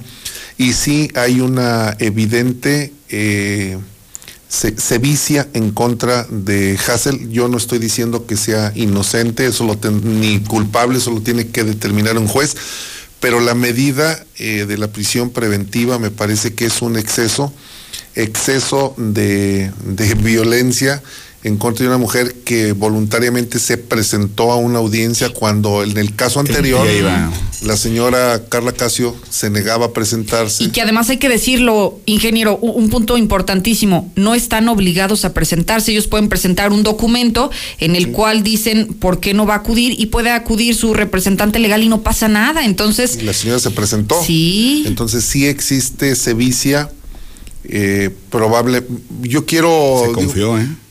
Bueno, pues es que dicen si que. En lugar de comprarse carro, se hubiera eh, comprado o adquirido los servicios de un buen abogado, o acude en parada. Tal vez ella consideró que su que no, que, no, iba a pasar nada. Que no iba a suceder nada. Y le, le sucedió igual que a Rosario Robles que se, haciendo todas las proporciones guardadas, la analogía, es, le está sucediendo exactamente lo mismo porque aun cuando la presidente magistrada dice que en el Poder Judicial no existen líneas, bueno, pues eh, yo leí una columna precisamente el día de hoy en el periódico El Hidrocálido donde dice, ¿y cómo podemos entender o cómo podemos interpretar que un comunicador haya sido detenido en dos ocasiones eh, por órdenes de un juez que violentó un amparo federal? ¿Quién fue el juez? Fue Piña. Piña. El que detuvo. Arturo Piña. Sí. El que lo ordenó. pero el, de Hassel. Ah, no, el de Hassel no tengo el nombre. Pues un juez, juez de control. No, realmente no, no tengo tampoco el dato. Eh, usted es juez de control, o sea, son jueces que se encargan de las primeras audiencias. O sea, porque el PRI en su comunicado de prensa acusó a la fiscalía y al Poder Judicial de estar unidos en contra de, al servicio de otros intereses políticos. Exacto, es eso justamente. Y, quisiera poner también sobre la mesa lo que la intervención del revolucionario institucional en todo este escenario. Aquí lo tuvimos, eh, me parece, el día de ayer, sí, ayer por la mañana hablamos con su defensa y hablamos con el, el presidente del PRI. Vaya que me sorprendió lo que dijo aquí, dijo, el PRI no va a ser abogado de nadie. Fue la primera frase que, que salió de la boca de Enrique Juárez para referirse al caso concreto de Hassel Montejano. Pues ellos, perdón, es que ellos saben saben que hizo algunas cosas malas. No, no, pero no me refiero, aquí es que no estamos hablando de la culpabilidad o de la inocencia de la persona, sino que quiero llevar este punto a que ha dejado en el abandono a su militancia, a que nadie le da esa legitimidad como presidente del partido. Claro, claro. Lo que pasa es que Enrique, Enrique Juárez ha estado pues cuidando la nómina, esa es la realidad. Ha sido un gerente, ha sido un gerente solamente que ha administrado un edificio y que ha administrado eh, pues una institución que hoy, eh, si, si, hoy está en la lona o más, un poquito más abajo de la lona, es precisamente porque él como líder no ha sabido o no ha querido realmente reunificar al partido. No, no, no, no se ha asumido como lo que dice o como que le pagan. Que es o, no lo, no lo han dejado. No, yo creo que mucho es de él. Mira, ahí te va. Cuando la gente tiene disposición, este y, lo aplico exactamente hoy al tema del sistema estatal anticorrupción. Eh, hoy este, los consejeros y los funcionarios pues están a ver qué les dicen que lo a ver qué hacen porque ellos no actúan. Este hice igual el líder del PRI, él debería de estar enarbolando las causas, debería estar reconstruyendo su partido, debe estar defendiendo a capa y espada a todos los que hoy están siendo víctimas de, de, de, políticas y no, ¿qué es lo que hace? se queda de brazos cruzados, él llega, llega por el estacionamiento, se sube a su oficina, eh, recibe a poca gente, de así como llega se va y se va a su casa, es como un gerente de una empresa. Y que sabes que me preocupa que no es la primera ocasión en la que Enrique Juárez actúa de esta manera, que incluso más allá de salir a defender, y vuelvo a insistir, no por el tema de inocencia o culpabilidad de la persona que milita en el partido, que sale incluso a ponerse del lado contrario, ¿no? Sí, sí, el arropo que ¿Cómo te debe dar eso? un partido es algo, algo y, y similar le sucedió a Rosario Robles. Ninguno de sus compañeros ha- se ha subido a no, no a defender si es la inocencia o la culpabilidad. Evidentemente nunca la van a culpar, sino a defender los programas los, y la manera en la que se operan los recursos. Pero Rosario, ¿de dónde era ya? Porque era del PRD, luego se fue con Peña Nieto. ¿De dónde era ya? Pero de ningún lugar, de Bueno, todas maneras, nadie salió a la defensa. No, no, a ver, pero ella terminó en el operando para el PRI. Entonces, por lo menos para quienes benefició grupos políticos, gobernadores que presuntamente recibieron carretadas, millonadas para las campañas políticas provenientes de esta famosa eh, operación eh, que hicieron con los recursos del gobierno, pues por lo menos salir a decir, o, o como luego dicen, mínimo llevarle los cigarros a la cárcel. Imagínate el que se asome, le disparan, es el que sigue. Pero, o sea, ¿tú justificas que no lo haga? O sea, que, Es que- que- que no salgas a defender Espérame, a tu equipo. No, no eran sus amigos. No, no, no, no, pero eres el líder en del el- revolucionario institucional. No me refiero a que sea tu compa o no sea tu es que te compa. va, no es líder, es el presidente. como decía. Carlos, lo tienen como bueno, gerente. sí, liderazgo nunca ha tenido No, ni no, fuera re- ni dentro del cómo, partido. fue- cómo, cómo llegó ahí, quién lo impuso, Claro. a cambio de qué. Y como dato anecdótico, esta semana el Instituto Estatal Electoral asignó los presupuestos para los es. partidos políticos. El PRI este año se va a llevar la despreciable cantidad de 11 millones 356 mil pesos. El PAN va a costarnos este año 15 millones 611 mil pesos. El PRD va a costar nada más, fíjate nada más el PRD, pobrecitos, un millón 72 mil pesos. Porque no sacaron muchos votos. El PT no tiene recursos. Igual que Movimiento Ciudadano. Otro partido se lleva 5 millones de pesos, el Verde Ecologista. 5 millones 746 mil pesos. Nada despreciables, ¿no? Morena, 12 millones 995 mil. ¿Dónde están los de Morena? Abajo. Morena. 12 millones 995 mil, casi 13 millones.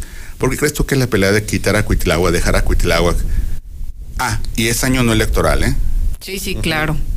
O sea, 13 millones. Para que funcione un partido, promedio más de un millón de pesos se va a llevar por mes. Para repartir entre quién, cuáles gastos, qué compraron, qué hacen. Sus páginas de transparencia no funcionan, no informan, no reportan. En Sí, total, hacen lo que quieren, ¿no? Claro. Un desperdicio de recursos. los partidos políticos en Aguascalientes nos van a costar este año 55 millones 381 mil pesos. Nada más. Sí.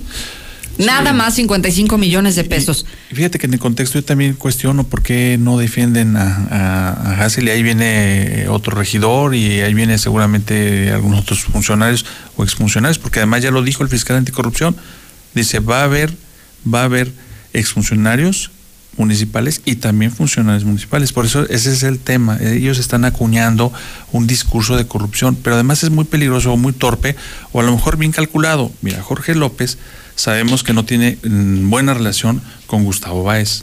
De hecho, hay por ahí una anécdota de que estuvieron a punto de liarse a golpes, ¿no?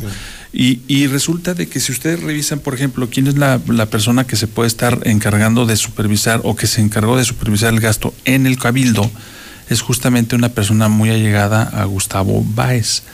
Yo pregunto, ¿lo calcularon? Yo digo que sí. En la perversidad de Jorge López, yo pienso que está mm, Muy medido el tema, Dos ¿no? pájaros de un tiro, ¿no? Se friegan a, a- a Tere y se friegan a esta otra persona. Y, y yo creo que el cálculo está a- armado, ¿no? No es casual, pues. Sí, matemáticamente va a dar el resultado, ¿no? No, claro. Que era lo que buscaban. Si me permiten otro de los temas para que ustedes entren en detalle de lo que han preparado es el rechazo que tiene el gobierno del estado a sumarse o adherirse al INSABI, no a este Instituto de Salud del Bienestar. ¿Cómo lo perciben desde la óptica de nuestros compañeros periodistas? Porque parece que sí no hay una regla clara de, de operación para este instituto, ingeniero, pero eh, también pareciera ser que este rechazo tan claro a, adherirse a esto eh, viene también a poner el ojo en el huracán de a dónde se han destinado esos 71 mil millones de pesos, que era lo que recibían a través del Seguro Popular y que entonces sí tendrán que rendir explicaciones. Sí, es un tema, Lucero, sin duda es un tema complejo y toma eh, tiempo explicarlo, pero vamos a, a resumirlo. Primero, eh, partiendo de la premisa del presidente López, López Obrador de la corrupción, no del nuevo modelo de, de salud. De salud. Partiendo de la premisa de la corrupción, tiene toda la razón.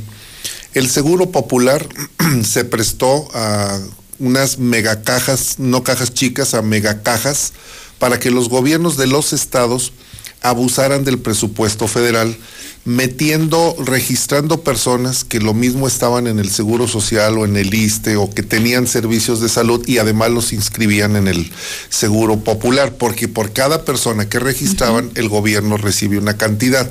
Segundo, la prestación del servicio, por ejemplo, por citar el Hospital Hidalgo, que tenían derecho a determinados eh, eh, ¿Tratamientos? no, eh, insumos para Ah, una operación, digamos, sí, sí. gasas, y les hacían a las personas que fueran a comprarlos cuando ellos los tenían.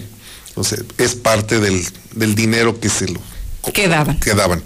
Llegaron a hacer innumerables cobros que en un papelito, en una hoja en blanco, le anotaban, decía, recibí tres mil pesos, recibí cinco mil pesos por concepto de pago de servicios, que no había un recibo fiscal o un documento que acreditara ese ingreso para compensar el gasto.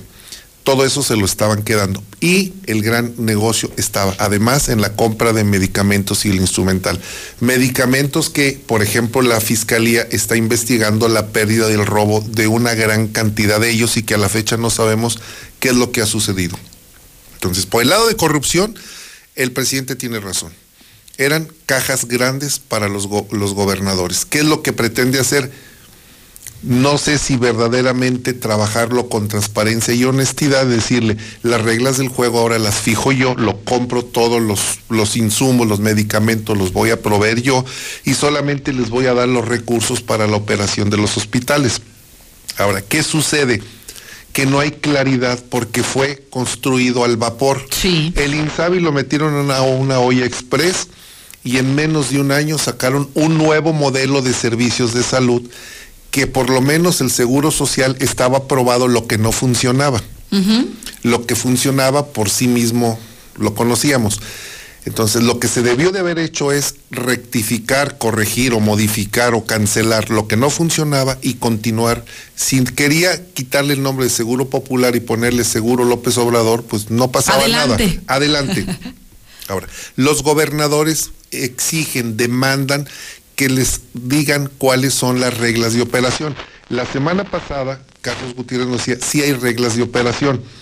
Eh, y yo me di a la tarea de, de investigar ayer porque hubo un reclamo muy fuerte de los gobernadores, los 19 gobernadores Sí. que no, no se han adherido, a los cuales ya les fijó un ultimátum. Hasta fin de mes. 19 días les quedan eh, naturales para que se alineen. De lo contrario van a recibir la cantidad que por ley les corresponde, pero no los recursos para la operación como era anteriormente el Seguro Popular. Efectivamente, no existen reglas de operación. Entonces, tú no puedes firmar un convenio de algo que te dicen en 180, es como ir a firmar un contrato de una tarjeta de crédito que te dicen y luego te voy a decir cuántos intereses te voy a cobrar y qué comisión te voy a hacer el cargo. No pueden firmar los gobernadores un documento en blanco. Eso es queda desde Claro, es lógico de alguna es manera. lógico, eso resulta lógico. Y entonces están ganando la partida los gobernadores en este momento porque solamente 13, 13 gobiernos estatales han firmado el convenio. Es una tercera parte firmó, dos terceras partes no.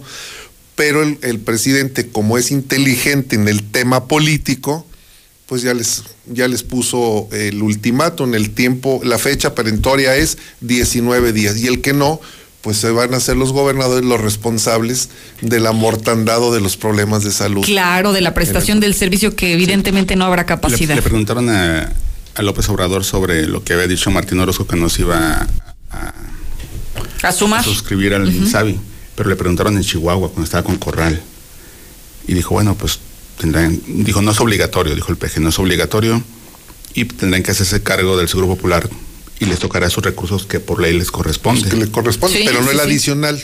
Entonces le preguntan a, a Corral, ¿y Lo- Chihuahua qué? Dijo, nosotros estamos platicando porque tenemos que ver cómo va a estar esto. Porque ahora resulta que hay dos, con- dos contratos. cuando te adhieres y cuando no te adhieres.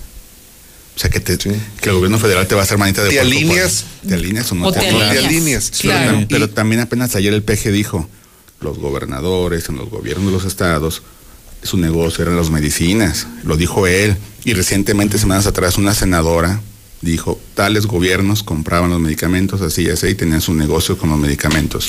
Y que me parece que también viene una parte importantísima que van a, detallar el quién es quién en el tema de la salud pública, para entonces ver qué estados están haciendo su trabajo en materia de la prestación del servicio y quiénes están incumpliendo, que finalmente esto vendría a cerrar este círculo de por qué entonces no estás adheriéndote, si estás trabajando o no estás dando resultados y ya tendremos, digamos, como el panorama completo. ¿Algo vas a comentar? Sí, no, eso es justamente que en realidad ahora los, los gobiernos este, tendrán en su mano la responsabilidad, los, gobiernos locales. Eh, no es un trabajo fácil, pero en, una- un determinado momento tengo la sensación, tengo la impresión de que no nos puede ir tan mal al final de cuentas si no le entramos al, al INSABI. ¿Por qué lo digo? Porque si realmente se ponen a operar los programas a conciencia, si realmente dejan de hacer los negocios que vienen haciendo o vienen haciendo de eso de, de compras de medicamentos, este, de una serie de situaciones. Sí. sí, sí, por supuesto. O en desuso. Hoy acaba de decir el subsecretario Sí. de Salud que compraban eh, retrovirales en desuso para el, contra el VIH. Exacto. Si, si dejan a un lado esos negocios, me parece que el dinero pudi- pudiera Pero no, alcanzar. no alcanzaría. Y a lo mejor. Porque estamos hablando de cuatro mil millones contra mil que tiene el gobierno del Estado, dicho por el gobernador. Con, un- con ahorro, eficiencia, honestidad y transparencia, ¿cuánto necesitaríamos? El asun- el La- asun- el 70%, El- tres mil millones, faltan dos mil. Así es, el asunto No es que- alcanzaría. No alcanza. Sí, el asunto es de que aho- ahora, es que ese es el punto, no hay una claridad en el programa. El gobierno federal ni siquiera tiene idea de cómo lo va a instru- Ni ellos instrumentar. cierto. Entonces, si ni ellos saben, menos nosotros. Pero bueno, lo que ha dicho el presidente de manera reiterada es que finalmente los estados que no le entren van a tener sus recursos. Eso de van a tener sus recursos, me gustaría saber a qué se refiere y cuánto, qué monto Que haya claridad para entender.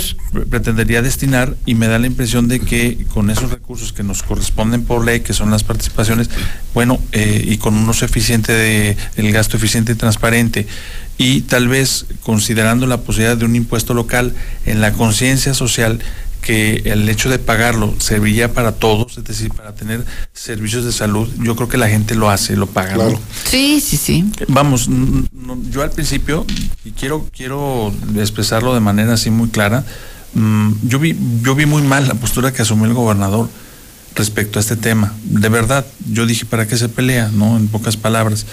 Pero ahora como se está dibujando el tema, me parece que no del todo está tan mal.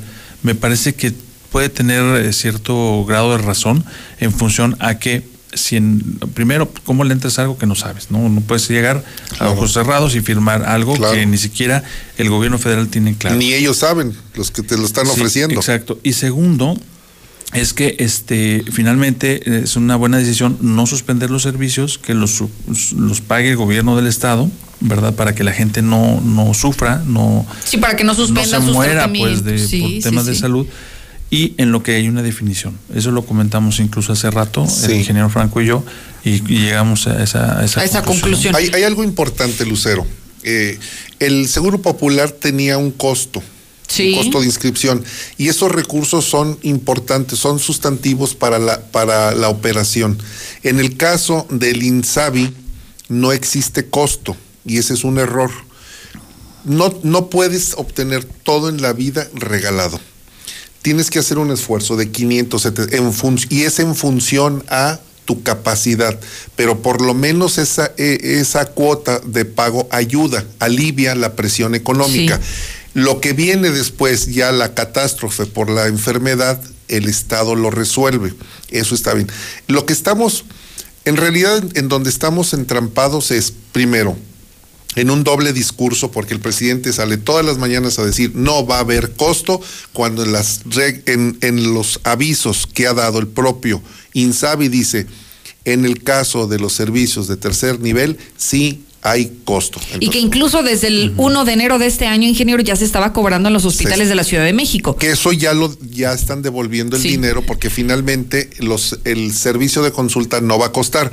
Pero junto con todo este marasmo de que si dan lo- los recursos, que si los presta el Estado o la Federación, hay eh, eh, eh, es, es un témpano. Abajo está eh, el problema también más grave, los trabajadores. Hay una gran cantidad de trabajadores, casi 65 mil trabajadores que estaban en el seguro popular, Popular. que dicen, ¿y ahora qué hacemos? Y el día de ayer, le decía Carlos Gutiérrez, ayer ya comenzaron, se manifestaron en Palacio Nacional, se manifestaron en la Secretaría de Gobernación y se manifestaron en la Secretaría de Salud llevan una quincena sin cobrar, sin claridad, sin saber si van a ser incorporados, porque hasta donde tengo conocimiento, ayer que le hablé a una persona que trabaja ahí, dice, No sé. no sé, Pero sigue ahí, porque también hoy decía el pero no, presidente. les, pero no han cobrado. El presidente López Obrador también le cuestionaron eso. ¿Qué va a pasar con toda la estructura? Los trabajadores que se encontraban bajo el esquema del Seguro Popular. Dijo, los vamos a reacomodar.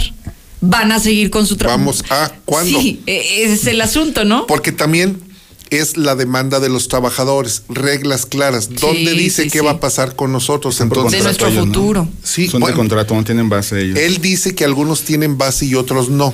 De acuerdo. Pero de tu todas derecho laboral, resuelve, ¿no? tu, tu derecho mm, laboral no se extingue con el simple hecho de que tengas un contrato, no, tú estás dando una prestación, un servicio. ¿Y a dónde se va a ir esas personas que ya están preparadas? Dice el presidente, la, más de la mitad son eh, administrativos. No lo sabemos, porque también había muchos aviadores. Yo conozco gente que trabajaba en el Seguro Popular en la nómina. Que cobraba. Cobraba. Más bien, no Que trabajaba. Que- sí, que Así como, como los que decíamos ya ahorita, ¿no? De las regidoras. como las regidores. Así, entonces es una, el INSABI es una bomba de tiempo. El INSABI es a la Guardia Nacional, lo mismo. Exacto. Oye, ingeniero, ya nada más para terminar con cada uno de ustedes, veo que está preparado ahí con algunas líneas. Sí, la semana mala para el gobierno del estado. A ver. Creció la percepción de inseguridad, creció en 5.5%, está en el 57.6%. Malo. Eh, le pegaron al, me parece que le pegaron en la punta, en, en- en la línea de flotación al sistema de seguridad en Aguascalientes cuando el periódico El Financiero publica la nota, que no es nueva, por cierto, lo ¿La había publicado vinculación? por- la vinculación de, Po- de Porfirio Javier Sánchez, el secretario de Seguridad Pública Estatal, con vínculos con una persona que era brazo derecho de Genaro García Luna y que se enriquecieron eh, cuando estaban trabajando en la Policía Federal. Con sus vínculos con el cártel de Sinaloa. Todo vinculado al cártel de Sinaloa, finalmente. Todo vinculado al cártel de Sinaloa. Mala semana también porque publica el, el Seguro Social las cifras de los empleos. Perdió Aguascalientes en el año 2019 15.794 empleos. 15.794 empleos perdidos el año pasado. Venimos a la baja. Le- Data Coparmex señala que 6 de cada 10 empresarios han sido víctimas del delito y la otra, la confianza empresarial hacia el gobernador bajó. Como referencia, Carlos Lozano tenía una confianza de los empresarios del 54%, Martín Latina del 39%. Mala semana. 15 mil es como si llenara la plaza de toros monumental, ¿eh?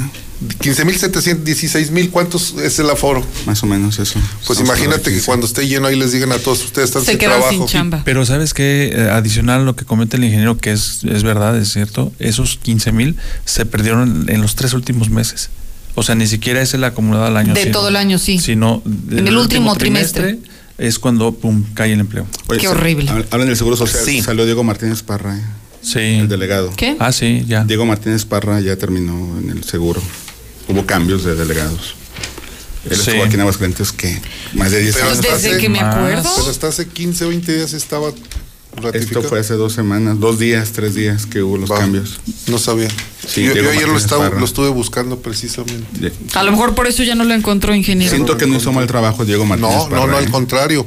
Me parece que hizo un excelente trabajo y Con que había. lamentable para el Seguro Social, porque es un hombre ordenado, trabajador, que siempre buscó la conciliación entre trabajadores y eh, los El pacientes el- Ah. y los pacientes porque pues, siempre es el reclamo no de que no te atienden y siempre logró conciliar y la la administración de los recursos siempre fue eficiente y eficaz porque el seguro social con las Pues ojalá que no improvise, ¿no? Que no, funcionaba. que no lleguen personas que finalmente desconozcan. Es que sabes cómo están seleccionándolos. Sí, así.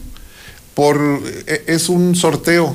O sea, te inscribes y es un sorteo. Sí, O sea, nada más la condición del sorteo es Como que las tómbolas de Morena. es una tómbola. Es que nada más que si tú eres de Aguascalientes no puedes quedarte en Aguascalientes. Es la única si- si- Condición. es la única. Si sales el de Aguascalientes, Aguascalientes se repite. Es Fíjate, tómbola. eh, y apro- aprovechando el tema, y sí, en efecto, yo también reconozco el trabajo de, de el anterior delegado y ahora el nuevo se llama Óscar Arturo Martínez Rodríguez. Y parece que no nos va a ir tan mal, eso espero. A ver. Porque entre su currículum lo más destacado, bueno, ha sido director de el Hospital de Ginecobstetricia número 3 en la Ciudad de México. Y Ujú. también, digo, todavía no nos dan a conocer su currículum. Este, y también habría sido director del Hospital La Raza. Entonces yo creo que es un, Claro, es un buen médico nivel. de buen Es un buen nivel. Claro. Yo creo que muy sensible al tema, con mucho conocimiento y seguramente espero que venga a sumar. Bueno, Ojalá que de sí entrada que no quita Clementina, que ha sido un enlace Ah, sí, perfecto. sí. Sí, comunicación social, Clementina. González, sí. Claro. o sea, ha Pues sido ya un enlace veremos. perfecto, Clementina. Mis respetos, profesional, a la hora Sí. que le marques, a la hora Sí. que le pidas. De los Sí. pocos que puedo reconocer eficientes comunicólogos que hay en un área especializada. Tan complicada. Sí, Sí, como También. seguro. sí, definitivo también me sumo. Y, y un llamado a los padres de familia, a los tíos, hermanos como sociedad, atentos a las redes sociales de sus hijos, Sí, caray. de sus sobrinos. En serio, vean con quién platican, vean qué publican. Incluso actualmente hay una tendencia a nivel internacional por la ansiedad digital, es una enfermedad nueva. Sí. Niños que, jovencitos, que publican y al no tener reacciones en sus publicaciones en Instagram o Facebook o YouTube, de que no tienen reproducciones o no tienen me gusta o reciben críticas, se deprimen y por eso buscan las nuevas fotografías, nuevos retos. Tengan mucho cuidado. Hay muchos niños que tú les preguntas qué quieres ser de grande y quieren ser youtuber, o- o ya quieren ser youtubers desde Sí. niños. Suben sus fotografías cada vez más comprometedoras. eh, se está legislando al respecto. Pero sí, las propias eh, redes sociales ya están intentando eliminar que se vean el número de reproducciones, el número de reacciones, el número de me gusta o me encorazona, para no sentir a los niños en competencia, que no estén compitiendo con otros por la popularidad, porque es una exhibición, es una vitrina enorme. Y si esta chica tenía, a la que asesinaron, tenía un novio de su misma edad, llegaron a un desacuerdo y la asesinó, hemos visto muchísimos casos de ese tipo. No hay semana en que no aparezca, conoció al novio por Facebook, lo conoció y la mató o utilizaron para tráfico de personas. No, no, es en serio.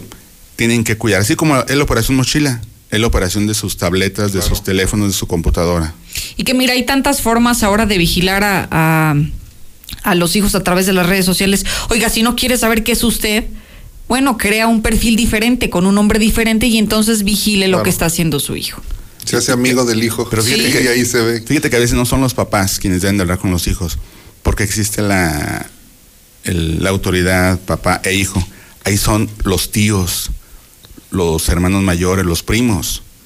Porque el- como hijo no todo le cuentas al papá o a la mamá, por el temor al regaño. Sí. Platican También. más con el tío, con el, con el primo mayor o la prima, le dices, pasó esto, hizo esto, y capturas de pantalla y comparten, y no, no, no tienen ni idea de la información que nos llega Sí. que dices, no, esto no se puede publicar, esto. Hablabas tú el otro día del, de que había una tendencia de mujeres que te contactaban y luego te extorsionaban. Es muy común, se da muchísimo. Yo platicaba el otro día que tengo amigas que venden el pack, pero abiertamente, o sea, les depositas y, y te dan el pack. Y eso se dedican y, y le sacaron provecho a lo suyo. Pues sí, Me el acaba- asunto es cuando esto llega a los menores de edad. Me acaba de llegar un pack, ofreciendo un pack. Sí. Es el ¿Qué? mío. ¿Está no, bromeando? no, no, no, no, en serio.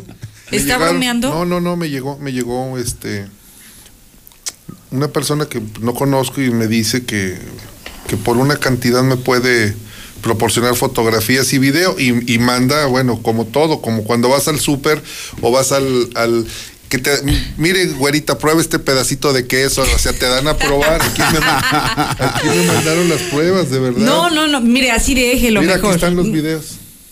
Ah, ya sé quién es. Qué cosa, no, así déjelo. No, pues. No, no, no, No, yo bueno, sí. tú- sus castos No, no, son videos. no pueden ver ni siquiera eso. están, ni siquiera está descargado. No, no, no. Pero recuerda también, ingeniero, que- ¿Se acuerdan de ese programa malicioso que tú aplicabas? Y bajaba el virus. Y bajabas un virus y te tenía. Sí, sí, No, sí. yo bloqueé el. El contacto. Sí. O lo puso dentro de sus favoritos. No lo tengo con like. Le di un like.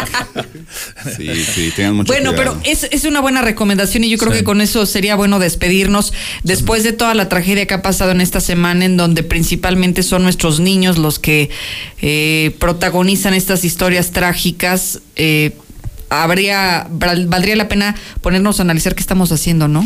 No descuidarlos y estar atentos de lo que ocurre en Claro. sus casas, Contrataron 100 en sus psicólogos vidas. el DIF estatal. Acaban de contratar este año para el programa para atención. Eh, ahora tenemos enfermedades que antes no teníamos. Sí, sí, sí. De dos décadas a la fecha. Tú no escuchabas tan con tanta insistencia la bulimia, anorexia, depresión, depresión infantil. Mm, vaya, me he puesto a hacer un recuento. La depresión va a ser la enfermedad número uno de este siglo, entonces cuidémonos de lo que va a ocurrir. Hoy ya vemos que todos los niños, cuando ni siquiera sabían qué era eso, ahora Depresión dicen y que están- estrés. sí, que ya están deprimidos, caray. Estresados. Están estresados. Es- eso no lo veo en el rancho, ¿eh? Yo y mis sobrinos montando a caballo y Pues es que juntando los hoy en toros. día están sentados con, frente a un teléfono, una computadora. Ese es el problema. Llegan las mamás o los papás con sus bendiciones. Oye, me cuidas al niño, trae su tableta. Si está conectado, sí, ya déjalo pues. Y no Sí, dan lata. Eso pasa. Eso pasa. Señores, Triste. muchísimas gracias. Encantada Gracias, de haber gracias, estado con gracias. ustedes. Ya la siguiente semana se ponen al corriente con el güerito, ¿eh? Para que tome nota. muy bien. hoy aparece mi columna en el Sol del Centro. Ya me regañó Mario Mora porque no le mandaba escritos y dije, ya te voy a mandar este Entonces, hoy, para que compre. No, incluso aparece en portada mi nombre. ¿eh? A Para ver. no, me- me- me- Aquí lo tengo. ¿Dónde estás? Arriba en la izquierda. Arriba a la izquierda. Ah, es cierto, página 25, Mario César Macías. Eh, un recuento de los últimos 10 Escriben. años. ¿Qué Mm, tal, eh? Muy bien, felicidades. Ah, pero no escribo política, no escribo de noticias, ¿eh? No, hay que no, leerte, hay que leerte escribe- para ver qué escribe eres. muy bien. Vamos a leer. Y lo bueno es que ya escribes con tu nombre Real. real, así es. Pues nos vamos, que el tiempo es oro. Muchísimas gracias. Gracias. Gracias, a Gracias, ustedes. gracias, buen día. 10 con 18. ¿A poco le quitas el águila a la bandera y le pones el escudo de la América? Ese que dice que va a donar la donación, una fuerte cantidad para Aguascalientes se lo, se lo roba Martín. No, yo creo nomás se lo va a cuidar. Le va a hacer una alcancía. Buenos días. Soy una mamá de dos adolescentes que están en la prepa del Cedazo.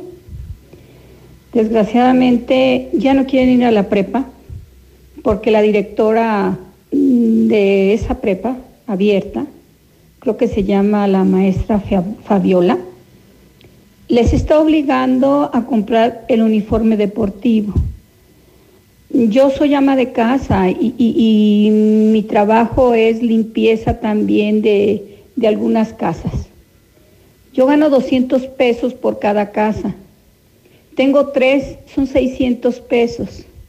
Y mi esposo pues ayuda a la obra. Y de los cuales tengo cuatro, cuatro hijos, dos en la prepa y tengo uno en la primaria y otro en secundaria. No puedo pagar el uniforme. Yo sí me saco el avión y se los voy a enseñar para darles una vuelta aquí a la vuelta a la manzana, ¿eh, carnales? Ahí estamos. Buen día, bola de asnos que critican porque no se vende el avión, estúpidos. Deberían de criticar al güey que lo compró, al panista y al priista, al prián. Oye, pues si por los carros, la tenencia y verificaciones y gasolina ya me anda, como cuánto más o menos me saldría por el avión. Cero, buenos días. Nadie puede vender lo que no es de ellos. Ese avión no es de México, ese avión lo tienen arrendado. A esa persona que está hablando que los regidores son elección popular, eso no es cierto, es la maña que tienen los mendigos partidos de poner a cualquiera. La Mexicana FM.